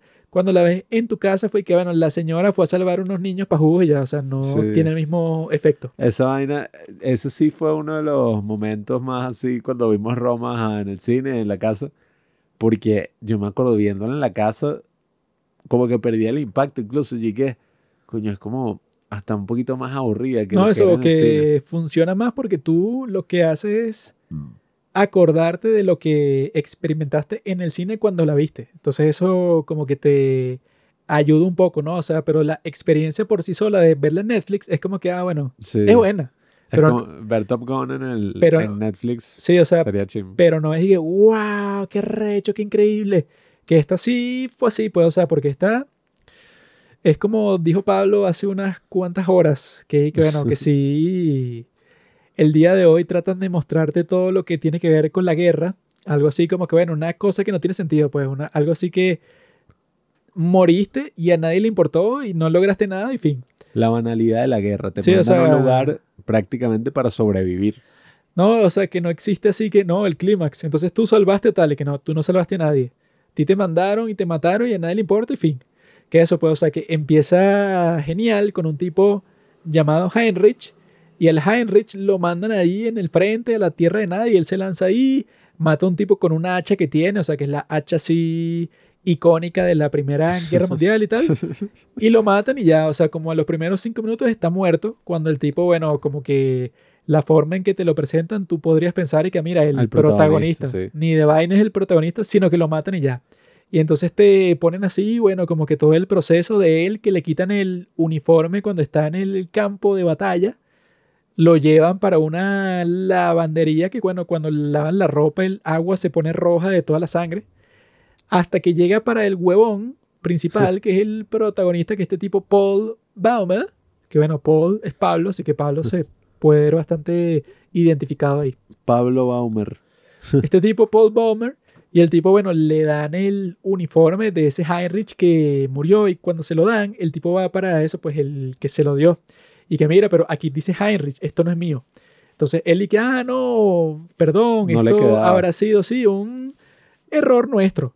Y el tipo, bueno, te muestran que le quita la etiqueta del nombre y las lanza en el piso, que ya tiene varias ahí, porque no, no le están diciendo a los nuevos soldados.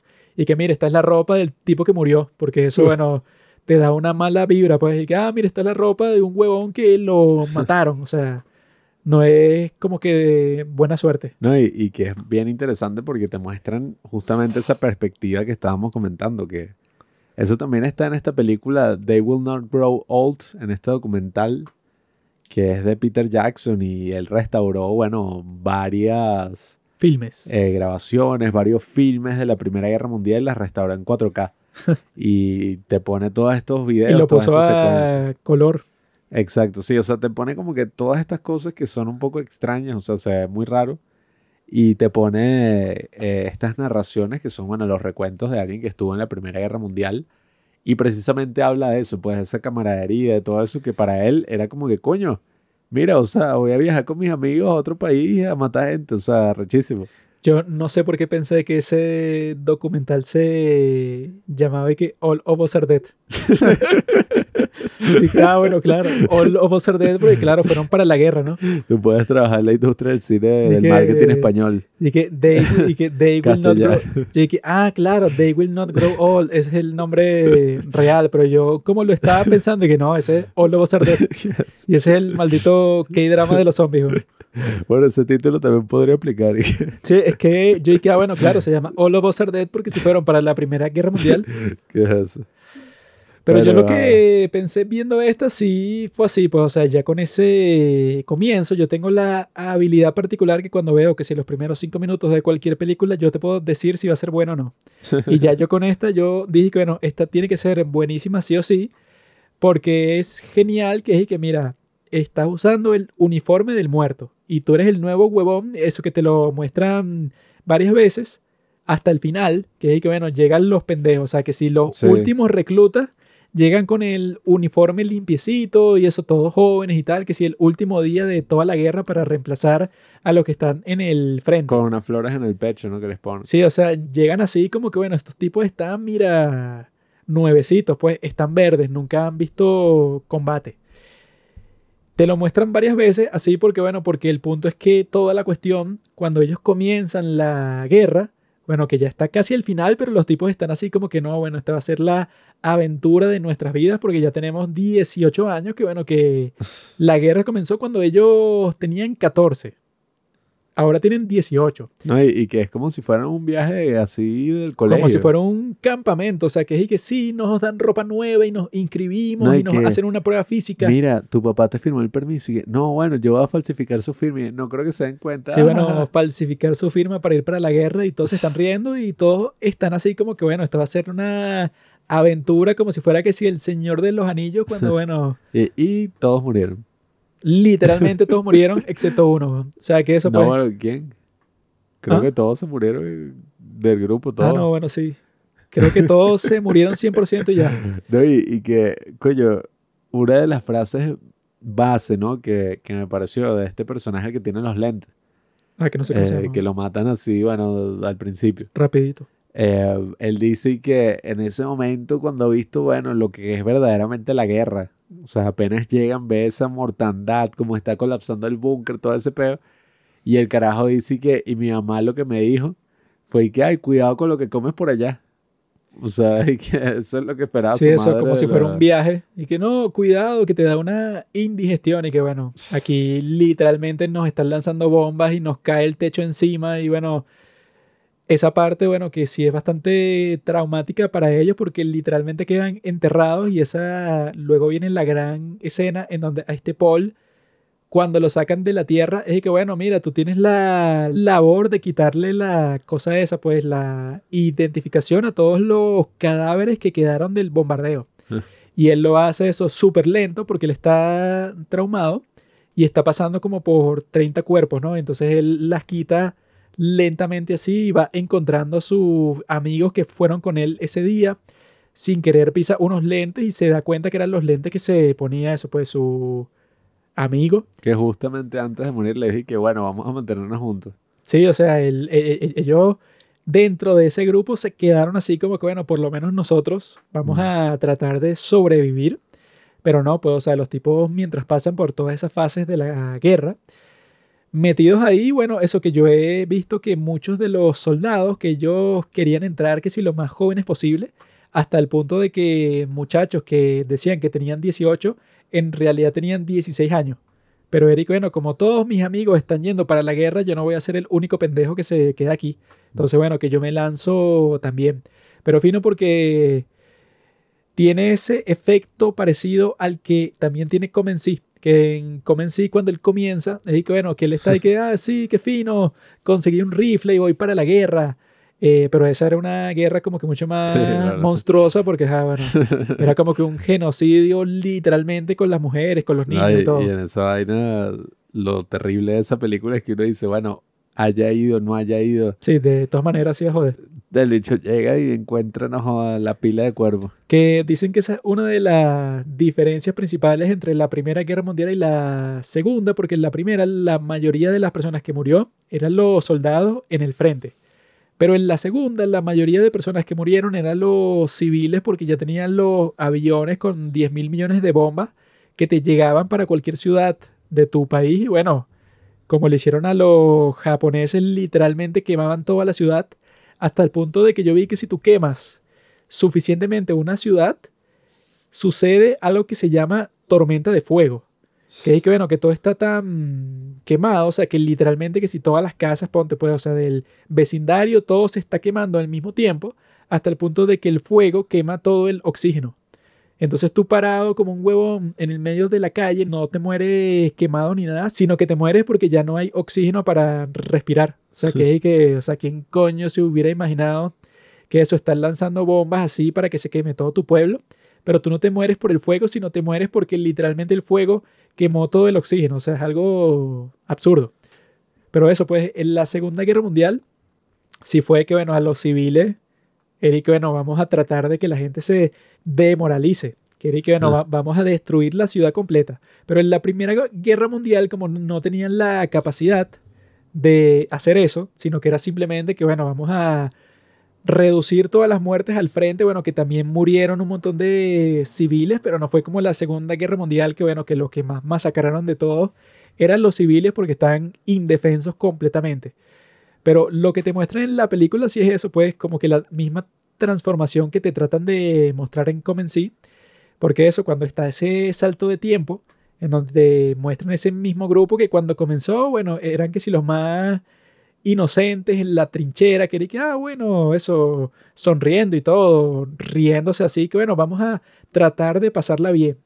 Pero luego cuando te los muestran 18 meses después, que ya quedan como dos del grupo, los tipos estaban, bueno, eso pues, buscando comida, infiltrándose en la granja más cercana para ver qué roban y tal, y que la misión de la que los mandan es y que no, porque uno recluta, se escaparon.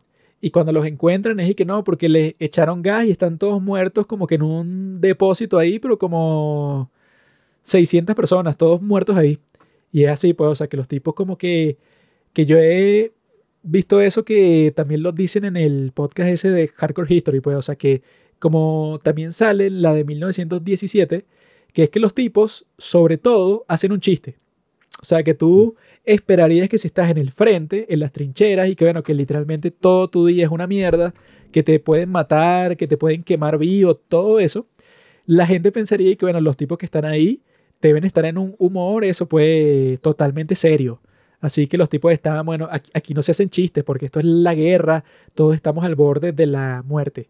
Pero como te muestran en la de 1917, que los tipos, bueno, de todo hacen un chiste y de todo se burlan y de todo te insultan, pero de forma de chiste.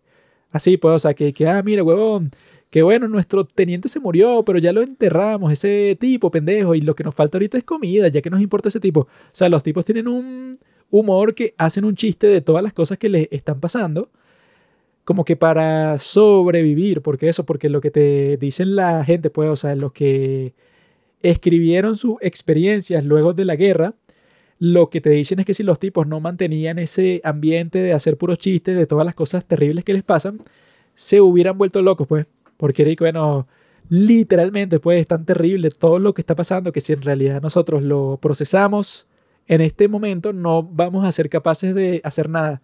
Entonces, bueno, nos burlamos de todo. Pues, de que, ah, mira, este tipo casi se muere, qué hubo. Así, pues, o sea, como que un ambiente de chiste tras chiste tras chiste cuando eso pues está en un sitio en donde literalmente estás rodeado de los cadáveres de tus amigos todo el tiempo. O sea, es algo inesperado, diría yo. yo pensaba como que, bueno, incluso si tú sobrevives a esa experiencia, ¿cómo vas a terminar? Porque, o sea, murieron todos tus amigos estuviste a punto de morir desde el primer día, o sea, desde el primer día que están ahí y le meten un tiro al casco, pues le meten un tiro en la cabeza. o sea, pasas por tantas experiencias traumáticas que yo no me imagino cómo harán para reajustarse a la vida normal, pues, de civil. Incluso está este personaje que se termina suicidando porque dice como que, bueno, yo no quiero ser un inválido. Y se suicida de la manera más bestial que yo he visto nunca. O sea, está ahí que, ¿qué? O sea, una, cosa que tú dices como que... ¿Y a quién coño se le ocurre?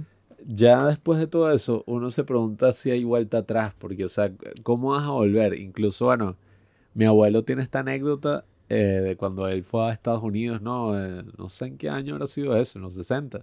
1970 y pico, ¿no? sí, eh, una cosa así, creo que habrá sido en los años 60. Y él dice que vio una parada de, de veteranos y eso como que lo traumó porque eran puros jóvenes. Un desfile animal. Bueno, una parade. un desfile de, de veteranos de guerra y veía a todos estos jóvenes, ¿no? O sea, súper, súper jóvenes pasando y bueno, sin una pues. pierna, sin un brazo, ciegos, o sea, totalmente desgarrados y destruidos por la guerra. Entonces no me imagino en una guerra como esta y en la Primera Guerra Mundial, donde estamos hablando que, bueno, 1918, ¿no? Que muestra esta película, yo no sé qué procedimiento eh, médico. Un coño. bueno, es que eso La misma cirugía plástica se inventó, creo que fue a partir de la Primera Guerra Mundial, ¿no? Algo así. Sí, eso puede, o sea, lo que te muestran en la película esa de la caída de Hitler la de eso, pues, o sea, que cuando el tipo está tratando a ah, los pacientes, el método es que, bueno, serrucharle el brazo, no hay ningún otro método. El brazo, la pierna, todo. Si eso era en la Segunda Guerra Mundial, en la primera, habrá sido y que, bueno, no hay ninguna otra opción, pero para nada. Entonces, cualquiera que sale de ahí, como ese tipo que se suicida, que su deseo Eric, que no, yo voy a ser policía militar, entonces yo voy a mantener el orden Sí, cuando vuelva. nada, sí. Pero cuando vuelve, bueno, eso pues él ve la pierna y la pierna tiene que ser un corte súper profundo en la rodilla que, bueno, te la van a cortar porque ya se ve que sí, medio podrida y todo. No, y, y es horrible como van muriendo los amigos, que es una cosa que, bueno, desde esa inocencia que tienen al principio y después de los 18 meses siguen más o menos unidos, pero después de esta batalla brutal que te muestran que, bueno, llegan los tanques, llega todo esto, y el tipo ve como queman al amigo vivo, Ah, sí. y ni siquiera es que le disparan como que, ah, bueno, o sea, ok, lo quemaron y lo matan. No, sino que dejan que se queme vivo hasta que cae y cuando ya lo rematan ahí, que es incluso, o sea, prácticamente lo que muestran desde la primera escena. Porque la primera escena te establece este campo, ¿no? Este campo de muertos, eh, así gigantesco, y están todos estos cadáveres en el piso recibiendo balazos, pues, o sea, los que están en el medio de esta zona, ¿no? De la tierra de nadie recibiendo balazos así como para comprobar de que en verdad están muertos. Sí, o sea que como que para comunicarte el mensaje que de aquí nadie se salva. ¿no? O Sí, sea, o no sea- es que tú, ay, mira, fui para la guerra, me convertí en un héroe. No, aquí no hay ningún héroe. Aquí, Sí. bueno, cualquier huevón que sale para tierra de nadie, no solo te matamos, sino te rematamos. O sea, no, y que eso, pues, que ahí está la escena, que bueno, claramente es la escena central de toda la película, que es cuando nuestro amigo Paul mata a un francés ahí, ¿no? Y que eso, que yo he visto que eso lo dice mucha gente, que en el cine, cuando es una película que sí como John Wick, es y que no, bueno, John Wick, cada tiro que mete es que si la muerte instantánea del tipo que le disparó, o sea, tú le disparas a alguien en el pecho o en la cabeza y el tipo se muere instantáneamente, casi que bajo cualquier circunstancia, ¿no? Pero yo he visto que mucha gente dice que en realidad, incluso si le disparas a alguien que sientó el pecho con una buena pistola y de cerca y todo, la persona se tarda como media hora en morir completamente, pues, porque tú estás, eso, pues, te estás desangrando, pero al mismo tiempo sigue buscando aire, o sea, tu cuerpo hace todo lo posible para sobrevivir. Entonces yo he visto que muchísima gente dice eso casi con cualquier eh, herida del cine, que eso que cuando ves, no sé, que si duro de matar, que es que no, a John McClane le dieron un tiro en el brazo, pero no importa, porque el tipo se dio como que dos golpes en el brazo Mm. y se cortó una parte de la camisa y se la amarró en el brazo, así que listo, pues eso, eso ya está bajo control. Cuando dicen y que no, mira, si en la vida real te pasa eso, lo que en realidad sucede es que se te va a infectar y te vas a morir de todas formas como a las tres horas. Entonces es fino, como en esta, bueno, esa escena súper intensa, así, que este Paul, bueno, está en, una, en un cráter que Ah. quedó, bueno, eso pues, luego de todas las bombas que lanzan en esa tierra. Y el tipo ve, bueno, que tiene un francés en el mismo cráter y el tipo se le cayó la pistola y la va a buscar, ¿no? O sea, le está tratando de alcanzar el francés. Pero este Paul se acerca a él con un cuchillo y se lo clava, eso pues, que siento el pecho y en la garganta y tal, pero se lo clava así salvajemente, ¿no? Y él, obviamente, tiene como que una reacción así, como que, bueno, ¿qué fue lo que hice? Pues, o sea, se da cuenta de qué fue lo que hizo y está ahí como que procesándolo. Y el tipo, el francés, tarda en morirse literalmente como 10 minutos. O sea, eso pues el otro tipo, el protagonista, habrá pensado de que, bueno, ya lo apuñalé varias veces, bueno, se va a morir, bueno, casi que instantáneamente, bueno, pero no va a tardar unos malditos 10 minutos del tipo eso, dando bocanadas de aire para seguir vivo, ¿no? Entonces cuando este Paul ve eso, bueno, trata de matarlo más rápido y le echa tierra en la boca, ¿no? Pero eso pues, o sea, te muestra todo el proceso. Sí. Primero, de que, bueno, que te va a matar y, bueno, tú eso para salvar tu vida lo apuñalaste a él. Luego, que te dio fastidio que el tipo siga vivo porque tú estás como de, bueno, qué fastidio que eso, tener que ver cómo te mueres. Pues entonces le metió tierra así en la boca para que se muera más rápido, ¿no? Luego, como a los dos minutos, el tipo, viendo la reacción del francés, que eso puede, o sea, que le está así como que convulsionando, pues, o sea, se está desangrando. Este Paul, como ve lo horrible que en realidad es la muerte cuando ya está cara a cara con ella, el tipo dice que, ah, no, bueno, entonces le voy a buscar agua porque el tipo, bueno, se está ahogando en el momento y bueno, voy a tratar de que esté más cómodo cuando esté muriendo. O sea, eso, pues el tipo comienza a sentir compasión por él, que es muy raro, pues, o sea, porque lo apuñalaste como hace tres minutos ahora sientes compasión por él porque ya te saliste como que de ese extremo de la guerra en donde eso, pues tu enemigo mortal, ahora lo estás viendo como un ser humano, ¿no? Hasta el punto de que él se acerca, lo abraza, el tipo se muere y entonces él en pánico como que comienza a ver sus pertenencias y tal, y entonces ve que el tipo tiene una foto de una mujer con una niñita que deben ser su esposa y su hija, y entonces él se queda como que, bueno, ¿qué carajo hice? Pues, o sea, acabo de matar a un hombre con esposa e hija, y entonces él se lleva como que su libreta para ver si se la entrega a su esposa, que si luego de la guerra, que ahí yo lo que veo es que el tipo como que en cierto sentido tenía en su mente como que una narrativa de que él al final de todo sí podía ser un héroe. O sea, él podía ser el tipo que, bueno, que luego viaja a Francia para darle la libreta de su esposo a esta mujer, bueno, que quedó viuda. O sea, yo creo que él habrá tenido eso en mente como que para consolarse a él por lo que hizo, hasta que llega un punto eso, pues que de la película misma te muestran que, bueno, eso en realidad no importa porque él se le pierde esa libreta.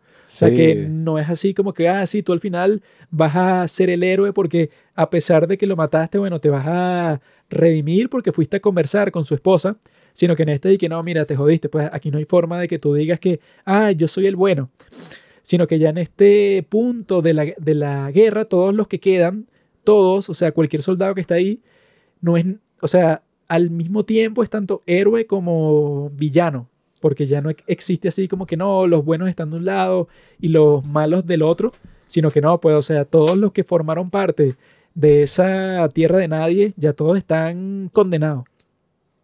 No, y es tan absurdo como se ve al final de la película que, bueno, o sea, ese es uno de los momentos más fuertes, porque la película lleva siguiendo esta doble narrativa que es tanto la guerra como todo el Tratado de Versalles que se firmaría, bueno, el 11, bueno, el 11 de noviembre o el 10 de noviembre. el, no sé, pero ese no es el Tratado de Versalles, amigo. Esa es la rendición. Eh, bueno, la rendición. Bueno, la eh, capitulación, como se dice en alemán. Esto que hacen, bueno, en este vagón que después sería recreado por el resentido, bueno, uno de los resentidos más grandes de toda la historia. Mm. Eh, entonces, nada, tenemos a Daniel Brühl, que es tremendo actorazo el mismo de Bastardo sin Gloria, ¿no? Eh, bueno, debatiéndose todo esto de que, mira, hay que terminar la guerra porque cada minuto, cada hora que pasa es una muerte, o sea, están muriendo miles y miles de personas. Es así que le dice, mira, yo perdí a mi hijo en la guerra, o sea, no sé qué coño me estás hablando. Entonces, están en todo este proceso y vemos en simultáneo justo lo que está pasando, ¿no? Las, ah, las consecuencias de ese proceso. Y es muy interesante porque te muestran a este general que el tipo te dice como que, bueno, mi papá estuvo en la guerra, eh, mi rol siempre fue, bueno, de ser una persona de guerra, pues, y, un soldado en un tiempo sin guerra mm. no es nada. Entonces, precisamente está esa mentalidad que conversábamos antes de, bueno, que es lo de la guerra. Pues. mismo que le dice este tipo en The Steam Red Line, este Nick Nolte, a John Cusack, que le dice así que tú tuviste tu guerra, compadre, y mi padre también la tuvo, la Primera Guerra Mundial, pero yo nunca he tenido una guerra en donde he podido participar activamente, así que este es el mejor momento de toda mi vida. O sea, un tipo que mientras todo el mundo se está matando y está sufriendo, él está ahí que no, esto es lo mejor, o sea, si es por mí, que esto dure para siempre. Sí, el tipo desde su castillo, bueno, comiendo ahí puras exquisiteces mientras los demás están, bueno, no y, y llega hasta ese punto tan absurdo donde ya firmaron la capitulación. Ya faltan, bueno, horas y la gente está celebrando por el fin de la guerra finalmente, van a volver con sus familias. Y el tipo dice que, bueno, quieren volver como unos cobardes o como unos héroes. Así que vamos a ir y vamos, bueno, a hacer la cosa más sin sentido de toda la historia. que es, bueno, vamos a la trinchera a matar gente y ya por matar, porque, o sea, ya se acabó la guerra. o sea, pues, ya, perdimos, pues. Entonces, incluso si tú te negabas, o sea, que ahí, bueno, la gente que se negó, inmediatamente lo fusilaban. Entonces ahí, eh, ahí es cuando uno dice como, Marico, ¿qué es esto? O sea, ¿cuál es el sentido de esto? Que literalmente ellos están sobre el monte, a punto de lanzarse a la trinchera del enemigo, donde la gente está celebrando, tomando vino, porque ya se terminó todo. Y dicen, mira, ¿cuánto falta para el fin oficial de la guerra? 15 minutos. Bueno, 15 minutos donde vamos a ir a matarnos y a morir No, y eso cuando pasan los 15 minutos y que bueno, se terminó, listo, la paz. Sí, o sea, o eso, sea- se termina la pelea en seco. Y ahí que bueno, entonces, ¿para qué hiciste esto? Para nada, weón. O sea, gastaste sin ninguna razón, no sé, como 100 vidas. Sí, y, el, y vemos como el protagonista, o sea, es tan absurdo como que el protagonista está a punto de morir, lo tienen, bueno, ahogándolo con el lodo, Ah, sí. y él está, bueno, peleándose a la muerte con este soldado francés, y llega un momento cuando entra en el búnker como que el soldado francés está a punto de perdonarle la vida, como que, bueno, si esperan cinco segundos ya se acabó la guerra, o sea, ¿para qué te va a matar? Literalmente 5 segundos. Y una bayoneta le atraviesa el corazón al protagonista, entonces tú dices como mierda. Es que maldita sea. O sea, y, el, Y eso- No después de que se le atraviesa eso el cuerpo, como a los 3 segundos, y que, ¡hey! 11 de la mañana, se terminó la guerra, tregua. Y dije, maldita sea, el huevón este, eso. Tuvo que sí la peor suerte del mundo, que si hubieran esperado literalmente 5 segundos, bueno, listo, sigue vivo. Luego de todo el trauma, eso de ver literalmente a todos sus amigos morir. Sí, y que, y que llegaba un punto donde pasaba todo esto que comentamos en Comment Sí y que han salido varias fotos así al respecto, fotos reales, que es el, bueno, el soldado antes y después de la guerra. Y ya el tipo estaba, bueno, pero completamente ido, pues, o sea, cuando ya les dicen, mira, vamos a la guerra, eh, cuando ya habían firmado la paz, el tipo simplemente acepta, porque es como que, bueno, ya, es que, ya qué coño voy a hacer, o sea, perdió al único amigo que había sobrevivido y por una estupidez, o sea, lo mató un niño porque le robaron unos huevos. Ese maldito niño, Eh, que se ah, cree? Ah, claro, ahí yo entendí un poco la perspectiva del niño, pero allí que, bueno, si estás en una zona ocupada por los alemanes, con tu familia, y los soldados han entrado a robarte lo único que te va a alimentar a ti y a toda tu familia, coño, o sea, el chamo, y se ve pues en su cara, como te lo muestran, tendrá un odio, pero horrible ante estos tipos, hasta el punto de que, bueno, lo mata y... Que y se uno- joda, que se no joda. joda. No odies niños, Mm. simplemente ama. Ahí uno se queda como que, no joda, todo ese peo de que, ay, No, y que bueno, guerra, tal. El pana ese cat sobrevivió todo, o sea, fue al frente un montón de veces, estaba ahí antes de que llegara el protagonista, lo que implica, bueno, que el tipo vio muchas más batallas y no lo mataron. Pero lo mató un maldito niñito, así de la granja y que eso... nada, o sea, que yo al principio había pensado y que no, bueno, pero es como que muy bestia que los maten a todos de esa forma así tan tétrica, pues, o sea, que yo pensé que la película en esos momentos quizá estaba como que exagerando un poco así que, que no, se van a morir todos, sea de la forma que sea, bueno, te voy a mostrar y que, bueno, eso, un niñito va a venir con una escopeta. Yo pensé que eso no iba a quedar bien porque yo lo que pensé para el futuro era que, bueno, quizá el protagonista, no sé, sobrevive porque es el único. Entonces, como que para que al final veas que el tipo pasó por tanto sufrimiento y fue el único, eso pues, o sea, que sobrevivió para que al final, no sé, él cuente su historia. Por ejemplo, eso fue lo que yo pensé que iba a pasar. Por eso es que cuando matan a este tipo, yo dije, bueno, eso pues tampoco es que los tienen que matar a todos de formas tan absurdas. Sin embargo, cuando se termina, yo estaba de que, ah, mira, ya comprendo mejor eso, pues lo que los tipos quieren hacer con la película, porque te está mostrando que en realidad sí es así, pues, o sea, que todos se mueren. O sea, que es que ya con el chamo que sale al final, que es que, bueno, este es el, el más nuevo de todos, que cuando el protagonista le salva la vida, el tipo sale huyendo en vez de, bueno, salvarlo a él cuando, bueno, cuando casi lo van a matar. Cuando pasa eso, y bueno, es que ya el, final es el que le quita la identificación al protagonista cuando fue el tipo que le salvó la vida. Todo eso, ¿no? Esa parte de eso, pues, fue lo que conectó todo ya. Porque lo que te está diciendo es que, bueno, es que en realidad todo este grupo y toda esta gente, bueno, aquí no hay ningún sobreviviente y que nadie se salva de, bueno, de ensuciarse las manos en este conflicto. Porque eso, como que te quita esa especie de esperanza que tú habrás podido tener en cierto momento así que, que no, el final del protagonista será que él va a viajar a Francia y que no, mira, bueno, le entrego a usted, que es la esposa del hombre que yo maté, bueno, aquí está su libreta, eso, para que tenga algo personal de él y tal. O sea, yo pensé que iba a tener un final más como ese, eso que sí, como el de 1917.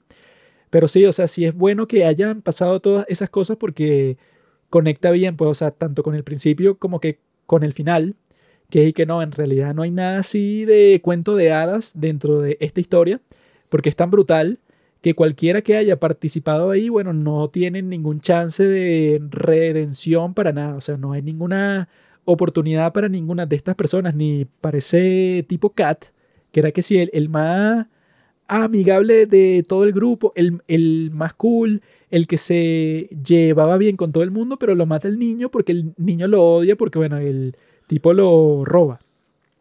Entonces, y que bueno, eso pues, quizá él sería eso, una persona que la gente de ese ejército lo ve como un tipo muy cool, pero desde la perspectiva, pues, o sea, de los que sufren la guerra, que son los granjeros, y que bueno, a mí me sabe a mierda que este tipo sea muy amigable, muy chévere, que tenga una esposa en casa, yo lo mato porque bueno, me está afectando a mí personalmente. Entonces eso, en ese sentido, yo creo que esta película sí lo hace perfectamente, excelente así mostrándote que sí, pues o sea, que dentro de la guerra, como te está mostrando eso que no lo habíamos visto antes, pues desde la perspectiva de los tipos que comenzaron la guerra. Mm. Que tú dirás que, bueno, si la comenzaron, entonces no vas a sentir mucha compasión por ellos porque son unos tipos que es su culpa. Todas las cosas que están pasando son su culpa.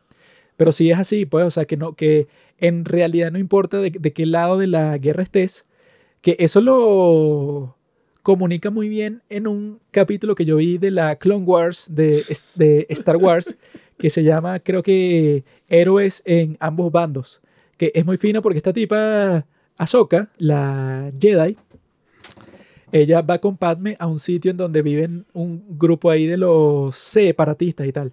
Entonces esta Ahsoka piensa y que no, bueno, los separatistas deben ser todos unos malditos, unos monstruos, todos feos, una gente así, pero odiosa, grosera, asquerosa, pero en todo sentido. Eso es lo que ella piensa, ¿no? Pero cuando va para este sitio en donde vive, bueno, la gente del bando opuesto de la guerra, ve que eso puede, o sea, que la gente que conoce y la que conversa con ellos son gente completamente normal. Entonces ella como que se le mueven los engranajes así en su mente y queda, bueno, pero esto es muy raro, porque yo tenía una idea de que como los separatistas son los tipos que, bueno, que tienen estos robots que son malditos y, bueno, que está el Conde Dooku y el General Grievous, que son unos monstruos. Bueno, entonces yo pensé que toda la gente que forma parte de este lado deben ser unos monstruos de la misma forma. Pero ella se da cuenta y que no, bueno, en realidad ellos pelean por sus intereses, nosotros por los nuestros, pero no significa que los tipos sean unos desgraciados, sino que en realidad son tipos que, bueno, que por razones de la vida y del destino están en el lado opuesto pero no los veo como alguien así totalmente malvado, como un demonio, sino que en realidad, bueno, son como yo, que bueno, por razones que ninguno de los dos controla, bueno, estamos así como oponentes. Por eso es que eso, que la parte de la Navidad yo creo que es la mejor historia de toda la guerra, mm. porque lo que te muestra es que, bueno, que si no fuera por las presiones así de estos tipos, de los generales, oficiales, de los reyes, de todas estas personas, la misma gente se lleva bien, pues, o sea, que tú puedes decir que si, no sé, que si en los tiempos de paz y que yo odio a los franceses, pero son todos unos malditos y entonces seguramente te van a decir y que, ah, pero tú conoces a algún francés y que no, pero yo sé que son unos malditos porque ellos hace 40 años hicieron tal y tal y tal, eso pues no sé, que si te buscas una guerra antigua.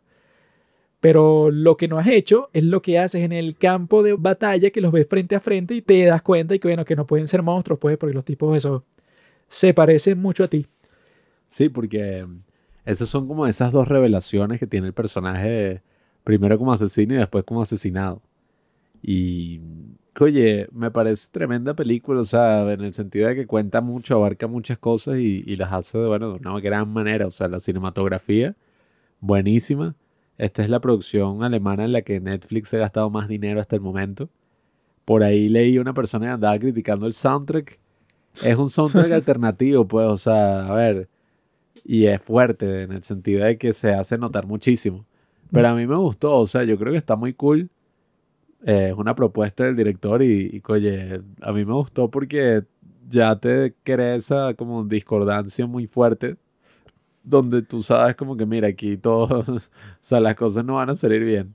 Sí, o sea, es algo como que totalmente retrospectivo. No hay que no, esto está pasando en tiempo real, sino que no, nosotros lo estamos viendo hacia el pasado desde el presente, estando conscientes de que los tipos que participan en esta guerra, bueno, van a pasar por las peores experiencias del mundo. Sí, o sea, a mí me pareció muy efectivo para crear suspenso y bueno, crear precisamente una adaptación eh, moderna, pues, contemporánea a, este libro que ya ha sido adaptado dos veces antes y, una de las primeras adaptaciones, bueno, eh, de los años que 30, no sé. Creo que la primera es de los 30, la segunda es de los 70, creo. Y ahora esta gran joya. Sí, ya te digo, All Quiet. Ajá. Creo que es así. Es de los 1930. Sí. O sea. ¿Y la otra, huevón? All Quiet in the Western Front 2. TV Movie. Sí. Ah, no, qué mierda.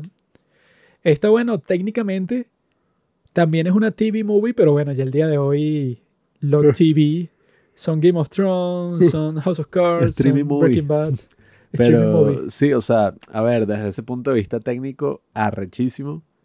La dirección, todos los actores, o sea, el tipo habrá hecho unas cosas cuando tiene la cara así. Mm. O sea, es que parece hasta una vaina que ni siquiera es humano. O sea, parece que fueran cuando el tipo tiene toda la cara llena de barro y mata a este otro y tiene que quedarse en la trinchera.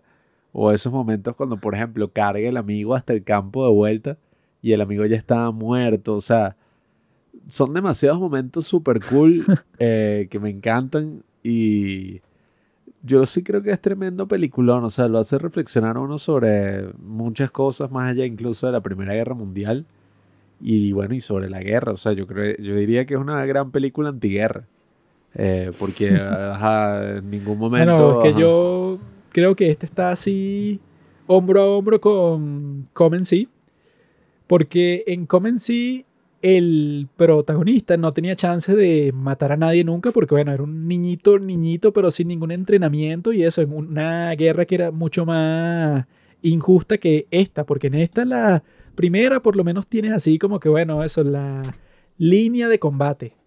Pero en Comen sí, es que no, todos los pueblos los están matando a todos y a tus padres y a tus hermanos, a todos. Entonces en esa no tuviste el chance de explorar ciertas cosas que sí exploran en esta que es bueno eso, pues, o sea, ¿qué pasa cuando tú matas a un soldado del otro bando? Pero no es que le diste un tiro, pues, sino que lo mataste personalmente con un cuchillo y tú te sientes culpable, aunque lo que te han dicho, pues, y lo que lo que ha servido de combustible para toda la guerra es que te hacen una propaganda para que tú pienses que la gente del otro lado son unos demonios, o sea, así que te tratan de convencer y que no, cuando tú vayas para la guerra no tengas ninguna compasión por nadie porque los que te encuentres serán unos desgraciados, pues, unos malditos. Pero el tipo cuando está ahí, bueno, ya toda esa propaganda, todas esas cosas que le han dicho se desvanecen y el tipo ve con sus propios ojos y que no, bueno, en realidad es mucho peor de lo que nos están diciendo porque esta gente no quiere estar aquí, pues, o sea, son gente muy parecida a mí que los están forzando a, bueno, estar lejos de su familia y que para defender el honor, la gloria de la nación, que son eso, pues, hacen que esta guerra, la Primera Guerra Mundial, sea muy distinta de la Segunda en sí, por eso es que resulta como que tan compleja y tan rara. Es porque en la Primera Guerra Mundial tienes a todas estas personas que se refieren a las cosas que van a hacer en la guerra como que defender su patria, como que nuestro territorio, vamos a crear como que unas nuevas fronteras que nos corresponden, pues que si esta zona de, Francia es nuestra o esta zona de Inglaterra y tal, eso pues como que quieren reclamar todos estos nuevos territorios, pero no tienen mucho que ver con la gente. O sea, no hay como si hay en la Segunda Guerra Mundial que tienen una ideología toda loca, bueno, los nazis así, que sí, los vamos a conquistar, pero es porque esta gente es inferior a nosotros, porque son basura, y no solo queremos conquistar ciertas zonas, sino que queremos conquistar todo el mundo. Sino que en la Primera Guerra Mundial resulta un poco más distante, pues un poco más abstracto para las personas que eso, que están viendo la historia, porque esta gente, eso, pues las razones por las que pelea, como los niños que te muestran al principio de la de All Quiet in the Western Front, son así, pues, y que no, nos han prometido que va a ser una aventura. Nos han prometido que este conflicto, eso puede, o sea, que ni siquiera sé por qué lo están haciendo, o sea, eso pues, no sé, por la patria, por el honor personal, pero no hay así como que eso, como la razón que, bueno, que Hitler trató de convencer a toda la gente que, que no, bueno, es necesario para nosotros, bueno, ser que si los amos y señores de toda Europa porque somos mejores que todo el mundo. O sea, que yo lo que diría es que quizá los soldados del ejército de Alemania en la Segunda Guerra Mundial seguro tenían mucho menos compasión, eso que la que tuvieran los de la Primera Guerra Mundial, porque lo que decían de ellos, pues, o sea, del ejército nazi, eran que eran unos tipos que el cerebro sí lo tenían lavado completamente porque les habían pasado, sí, o sea, por unas dosis de propaganda, así, de que no, bueno, que todas las personas que no sean eh, arios son unas basuras, pues entonces los puedes matar a todos sin ningún tipo de remordimiento ni nada.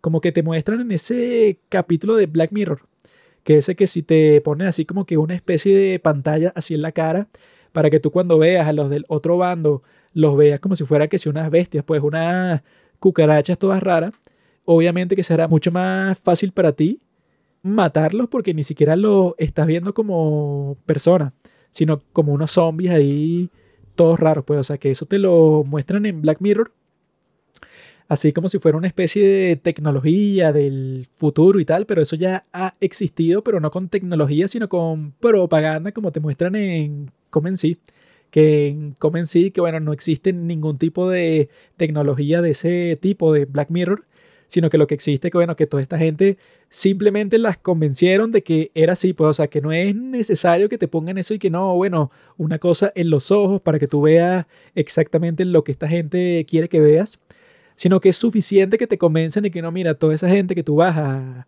atacar son basura. Y que eso, que yo creo que en la Primera Guerra Mundial no lograron convencer a nadie de eso, de que los del otro bando eran basura, pero la Segunda Guerra Mundial sí.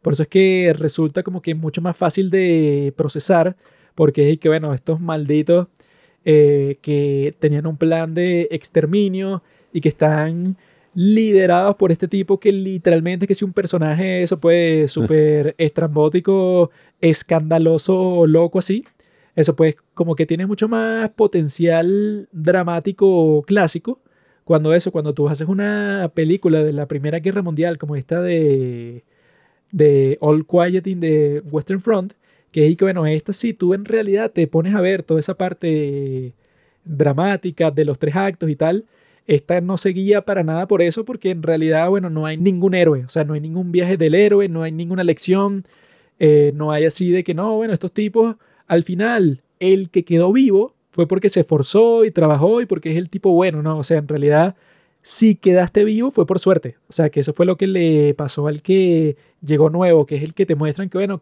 que si el único de todo el grupo que sobrevivió cuando, bueno, claro, porque se vio solo una batalla y ya.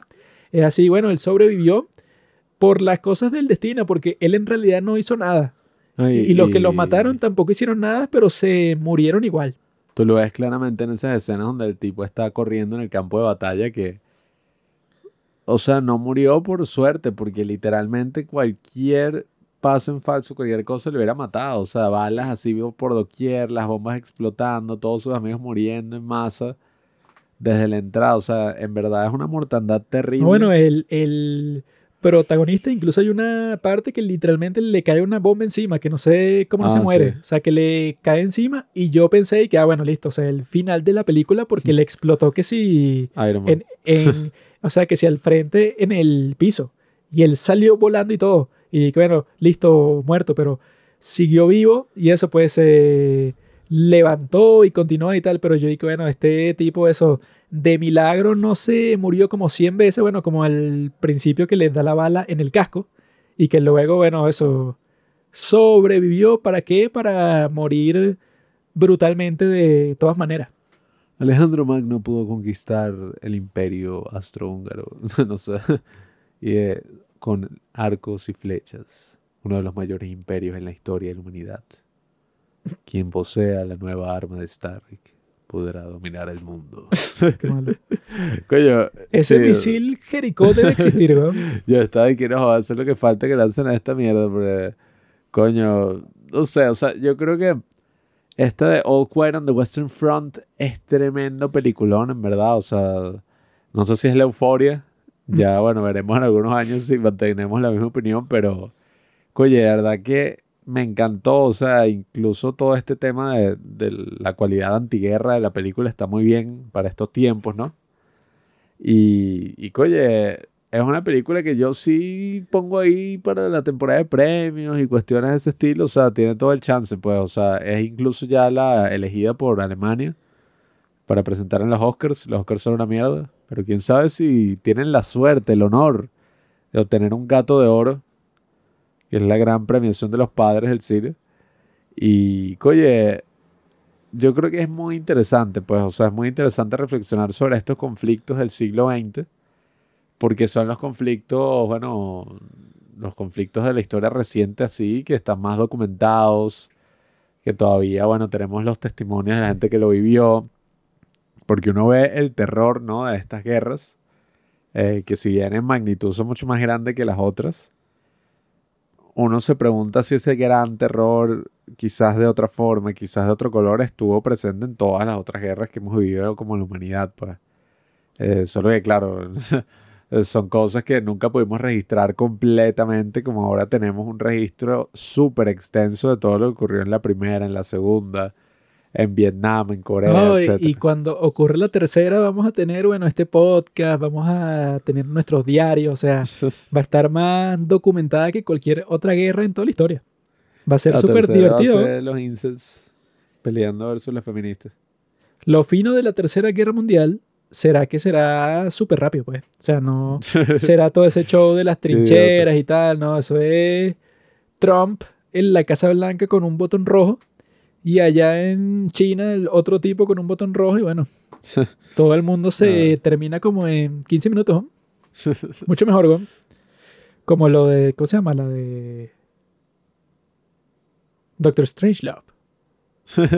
Ay, ay, yo creí que ibas a decir eso que nosotros vimos que todo raro. Yo, como ahorita estoy haciendo, bueno, estoy preparando unos capítulos ahí sobre si es en verdad que nosotros estamos a punto de una supuesta guerra nuclear, que yo no creo que es así, pero bueno, hay mucha gente que Putin en cualquier momento va a lanzar el misil. Quizá para el futuro, que si para diciembre, por ahí, en los tiempos de la Navidad, podemos hacer un capítulo sobre esa, la de Doctor Strangelove, cómo aprendí a amar a la bomba, que es muy buena. En donde Kubrick, para hacer esa película, bueno, el tipo se investigó sobre. sobre todos los. ¿Cómo se llama? Los libros, sobre todas estas cosas que son acerca de el posible impacto nuclear, de qué pasaría cuando la humanidad ya entre en esa guerra nuclear, que bueno, que lo que muestran en la película es que si llega a pasar algo así, bueno, una tragedia total cósmica y todos se mueren y tal. Entonces yo creo que ver esa película sería bueno. Tengo tiempo sin verla. Quizá, no sé, para diciembre, por ahí, quién sabe. Bueno, queridos amigos, yo creo que si algo nos ha quedado claro es que los horrores de la guerra, todos estos relatos que construimos a través de la guerra son esenciales para, bueno, comprender no solamente el pasado, sino el futuro de la humanidad, comprender todo lo que definió el siglo XX y, bueno, todas las cosas que están definiendo el siglo XXI. Y, oye, yo creo que claramente, como hemos expresado en los 300 episodios de este podcast, es que, bueno, los 272, es que el cine nos puede ayudar en este proceso, el cine nos puede ayudar en estas conversaciones, porque es una gran ventana para conectarnos emocionalmente y, bueno, ahondar mucho más con todo lo que puedes, bueno, escuchar, leer, ver sobre estos temas, pues este podcast entra, bueno, en, en una de esas múltiples cosas, en uno de esos múltiples recursos a los que puedas acceder si te interesa el tema. Y la invitación, bueno, es a seguir investigando, a ver mucho más y a recomendarle a tus amigos esta gran peli, ¿no? Que se acaba de estrenar. All Quiet in the Western Front, sin novedad en el frente, que coño, esperemos ver en el cine. Ojalá lo estrenen acá, ojalá, bueno, quién sabe si, si tiene una buena ronda, ¿no? En, en los premios quizás la estrenen así en los cines para aprovechar todo ese prestigio. Sería fino Y, porque coño, ver sería esta rechísimo. en el cine sí sería una Sí, sí. experiencia completamente distinta. Y, Esa locura así, bueno, ya cuando el tipo está cubierto de lodo así y lo lanzan al frente y el frente es un infierno, esa parte, bueno, Sí, verla en el cine debe ser súper cool. sí, sí, ah, debe ser tremenda experiencia y bueno, nada. Eh, todas estas películas que toman como que tanta escala y, tanta preparación para hacer y bueno, nada, nos muestran una realidad que, que nosotros ni siquiera nos interesa tanto la Primera Guerra Mundial, ¿verdad? Todo es que la Segunda, Hitler, tal, pero coño, la primera nos muestra básicamente lo que iba a definir todo el siglo XX. Y yo justamente me preguntaba, como bueno, llegando, ¿no? Que ya estamos muy cerca del año 2023. Que ¿Cuáles serán las cosas que definirán este siglo? este tipo Helmut von Moltke, que fue el que era el encargado de todo el ejército alemán en el principio de la guerra, dijo algo así que, bueno, el conflicto que estamos por comenzar va a determinar los eventos de toda la historia mundial para los próximos 100 años. Y claramente fue así. Ay, bueno. ¿Tienes alguna última frase así, show para decir? La guerra no es luchada por los generales, sino por los jóvenes. Que... Las vainas que te salían Call of Duty cuando morías, que era y que muere, hijo de la gran puta, maldito. ¡Ah! Y te mueres y sale una frase y que, y que no hay camino para la paz. La paz es el camino. Y que, ¿qué? Eh, paz, ¿Qué- un qué coño es esta madre. mierda, Yo lo que quiero es la muerte. No, bueno, eso pues, o sea, todo el mundo sabe que la guerra es como un hermoso baile. Hay gente que, bueno, lo disfruta, hay gente que no sabe bailar, hay gente que baila muy bien, pero al final a nadie le importa el baile. Al final simplemente todo es sobre sobrevivir y sobre pasarla bien. Eso es lo que yo creo que la guerra siempre va a ser sobre pasarla bien. Mira, aquí, aquí te tengo. La Primera Guerra Mundial fue el escenario donde el hombre se dio cuenta del precio que debía pagar la humanidad en nombre de la paz. y otra, me da risa, otra es que primer ministro de producción a joda. Una frase que Europa hoy es un barril de pólvora y sus líderes son como hombres fumando en un arsenal. Una simple chispa desatará una explosión que nos consumirá a todos. Ciertamente. No puedo decirles cuándo tendrá lugar la explosión, pero sí puedo decirles dónde. Alguna maldita estupidez en los Balcanes la desatará. Eso lo dijo Otto von Bismarck, antiguo canciller de el Imperio Prusiano. Sí, está claro. Pero sí, el tipo eso, el tipo estaba claro y bueno, lo primero que hizo el Kaiser, que bueno, que Wilhelm II, que fue el tipo que bueno, que fue el rey durante toda esta cuestión, fue despedirlo a él. El tipo que era el canciller fue que no, fuera de aquí, cuando bueno, era el tipo que en realidad sabía qué era lo que iba a pasar. Y si el tipo hubiera seguido siendo canciller para ese entonces, lo más probable es que no hubiera pasado un desastre como la Primera Guerra Mundial. Pero lo que dicen es que sí, o sea que es un conflicto que no es tan estudiado, bueno, sí es estudiado, pero no es tan popular como la Segunda Guerra Mundial. Por eso, pues, porque no hay así como que, ah, mira, ¿quién fue el culpable? Y que Von Hartmann, que no, bueno, en realidad en la Primera Guerra Mundial existieron como 10 culpables y eso, culpables, pero porque los tipos en realidad no pensaban que iba a ser tan malo. En cambio, en la Segunda Guerra Mundial es que, bueno, Hitler le sabía mierda si era malo, si era bueno, el tipo lo que quería era destruir.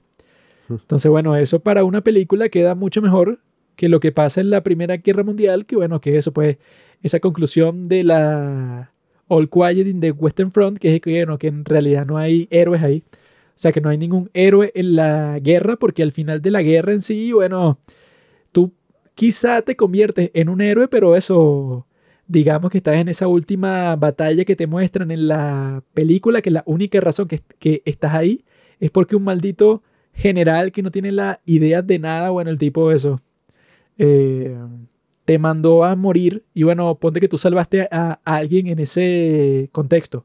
No importa de mucho porque la razón principal por la que estás ahí es ninguna, o sea, no hay razón para que tú estés matando o sobreviviendo.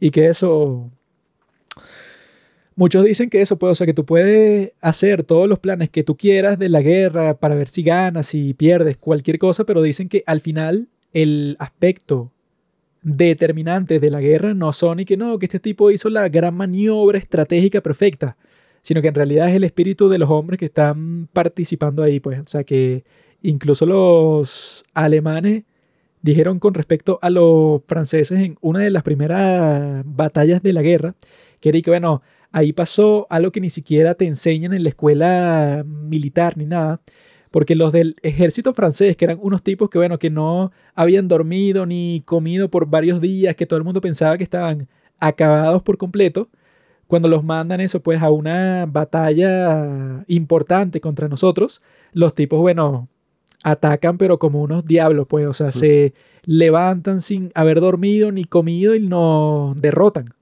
Entonces, él y que, bueno, llega un punto en que la guerra no, o sea, sí es importante, pero no es tan importante porque de repente te llegan ciertas cosas que son imposibles de calcular, que bueno, que son eso, pues la voluntad que tú tienes para ganar y para defender y que eso. Esa era la que tenían los franceses y por eso habrán triunfado, como te muestran. Los tipos le decían a los malditos estos alemanes a Daniel Brühl y que mira, mi bro, aquí no hay condiciones, un carajo. Aquí si tú no, o sea, renuncias, te rindes y, ya, pues aquí. te jodo ya, pues, o sea. Después de lo que hiciste, no hay ninguna compasión, pues. o sea, que a los simplemente... los ¿cómo es? Y que los derrotados verán cómo lidian con la derrota. No sé, que los derrotados no nombran condiciones, un coño. O sea. Aunque ese no fue el mejor, bueno, ese no fue el mejor camino, evidentemente, ¿no? No, bueno, ellos no iban a saber y que no, sí, 20 años después los tipos quisieran venganza, porque bueno, técnicamente los alemanes yo creo que de todas formas hubieran hecho eso sin triunfar o sin no triunfar, pues, o sea, porque los tipos eso... Si te pones a ver, los tipos de todas maneras comenzaron la Primera Guerra Mundial cuando la guerra anterior entre Alemania y Francia la ganaron ellos, los alemanes. Entonces, bueno, eso, esa la iniciaste luego de que ganaste porque querías más territorio. La Segunda Guerra Mundial también la comenzaste porque te estabas vengando de lo que te hicieron en la Primera Guerra Mundial. Entonces eso, no hay como que mucha excusa ahí, porque si ya tú en la Primera Guerra Mundial venías de una victoria, entonces no puedes estar que no, es que yo inicié la Segunda porque no me dejaron y que no, pero tú, o sea, parece que tienes una tendencia a iniciar las guerras que es independiente a cualquier cosa que pase. Sí, eh, es eso, amigos, el flujo de la historia, del espíritu humano en su desarrollo y nada, creo que ha sido una jornada productiva. He aprendido sobre la Primera Guerra Mundial y no soy un carajo, así que bueno, queridos amigos, muchísimas gracias por escucharnos. Y bueno, vayan a ver el maldito video del Comic Con. Coño. Tiene apenas 300 y algo vistas. Ayúdenos. Sean serios, pónganle las 300 está bien. ¿Qué más quieres? Coño, mil. Soy un hombre ambicioso. mil millones. Yo no quiero nada intermedio. O tiene 300 o tiene 300 millones. Yo no quiero, ay, no, mira. Lo vieron 100 mil personas. A mí qué me importa de eso. Ay, bueno, ya saben. Instagram, YouTube, todo. Vayan. Ya saben, amigos. La guerra puede verse muy bella, muy heroica por fuera. Pero como mi ex esposa, cuando llegas para el apartamento y cierras las puertas y cada uno se pone su pijamita, en realidad es un demonio. Gracias por escuchar Los Padres del Cine. Síguenos en Instagram para enterarte de los nuevos capítulos que iremos publicando. Si nos escuchas por Spotify o por Apple Podcast y piensas que este podcast vale 5 estrellas, califícanos. Si no, mejor escríbelo en tu diario.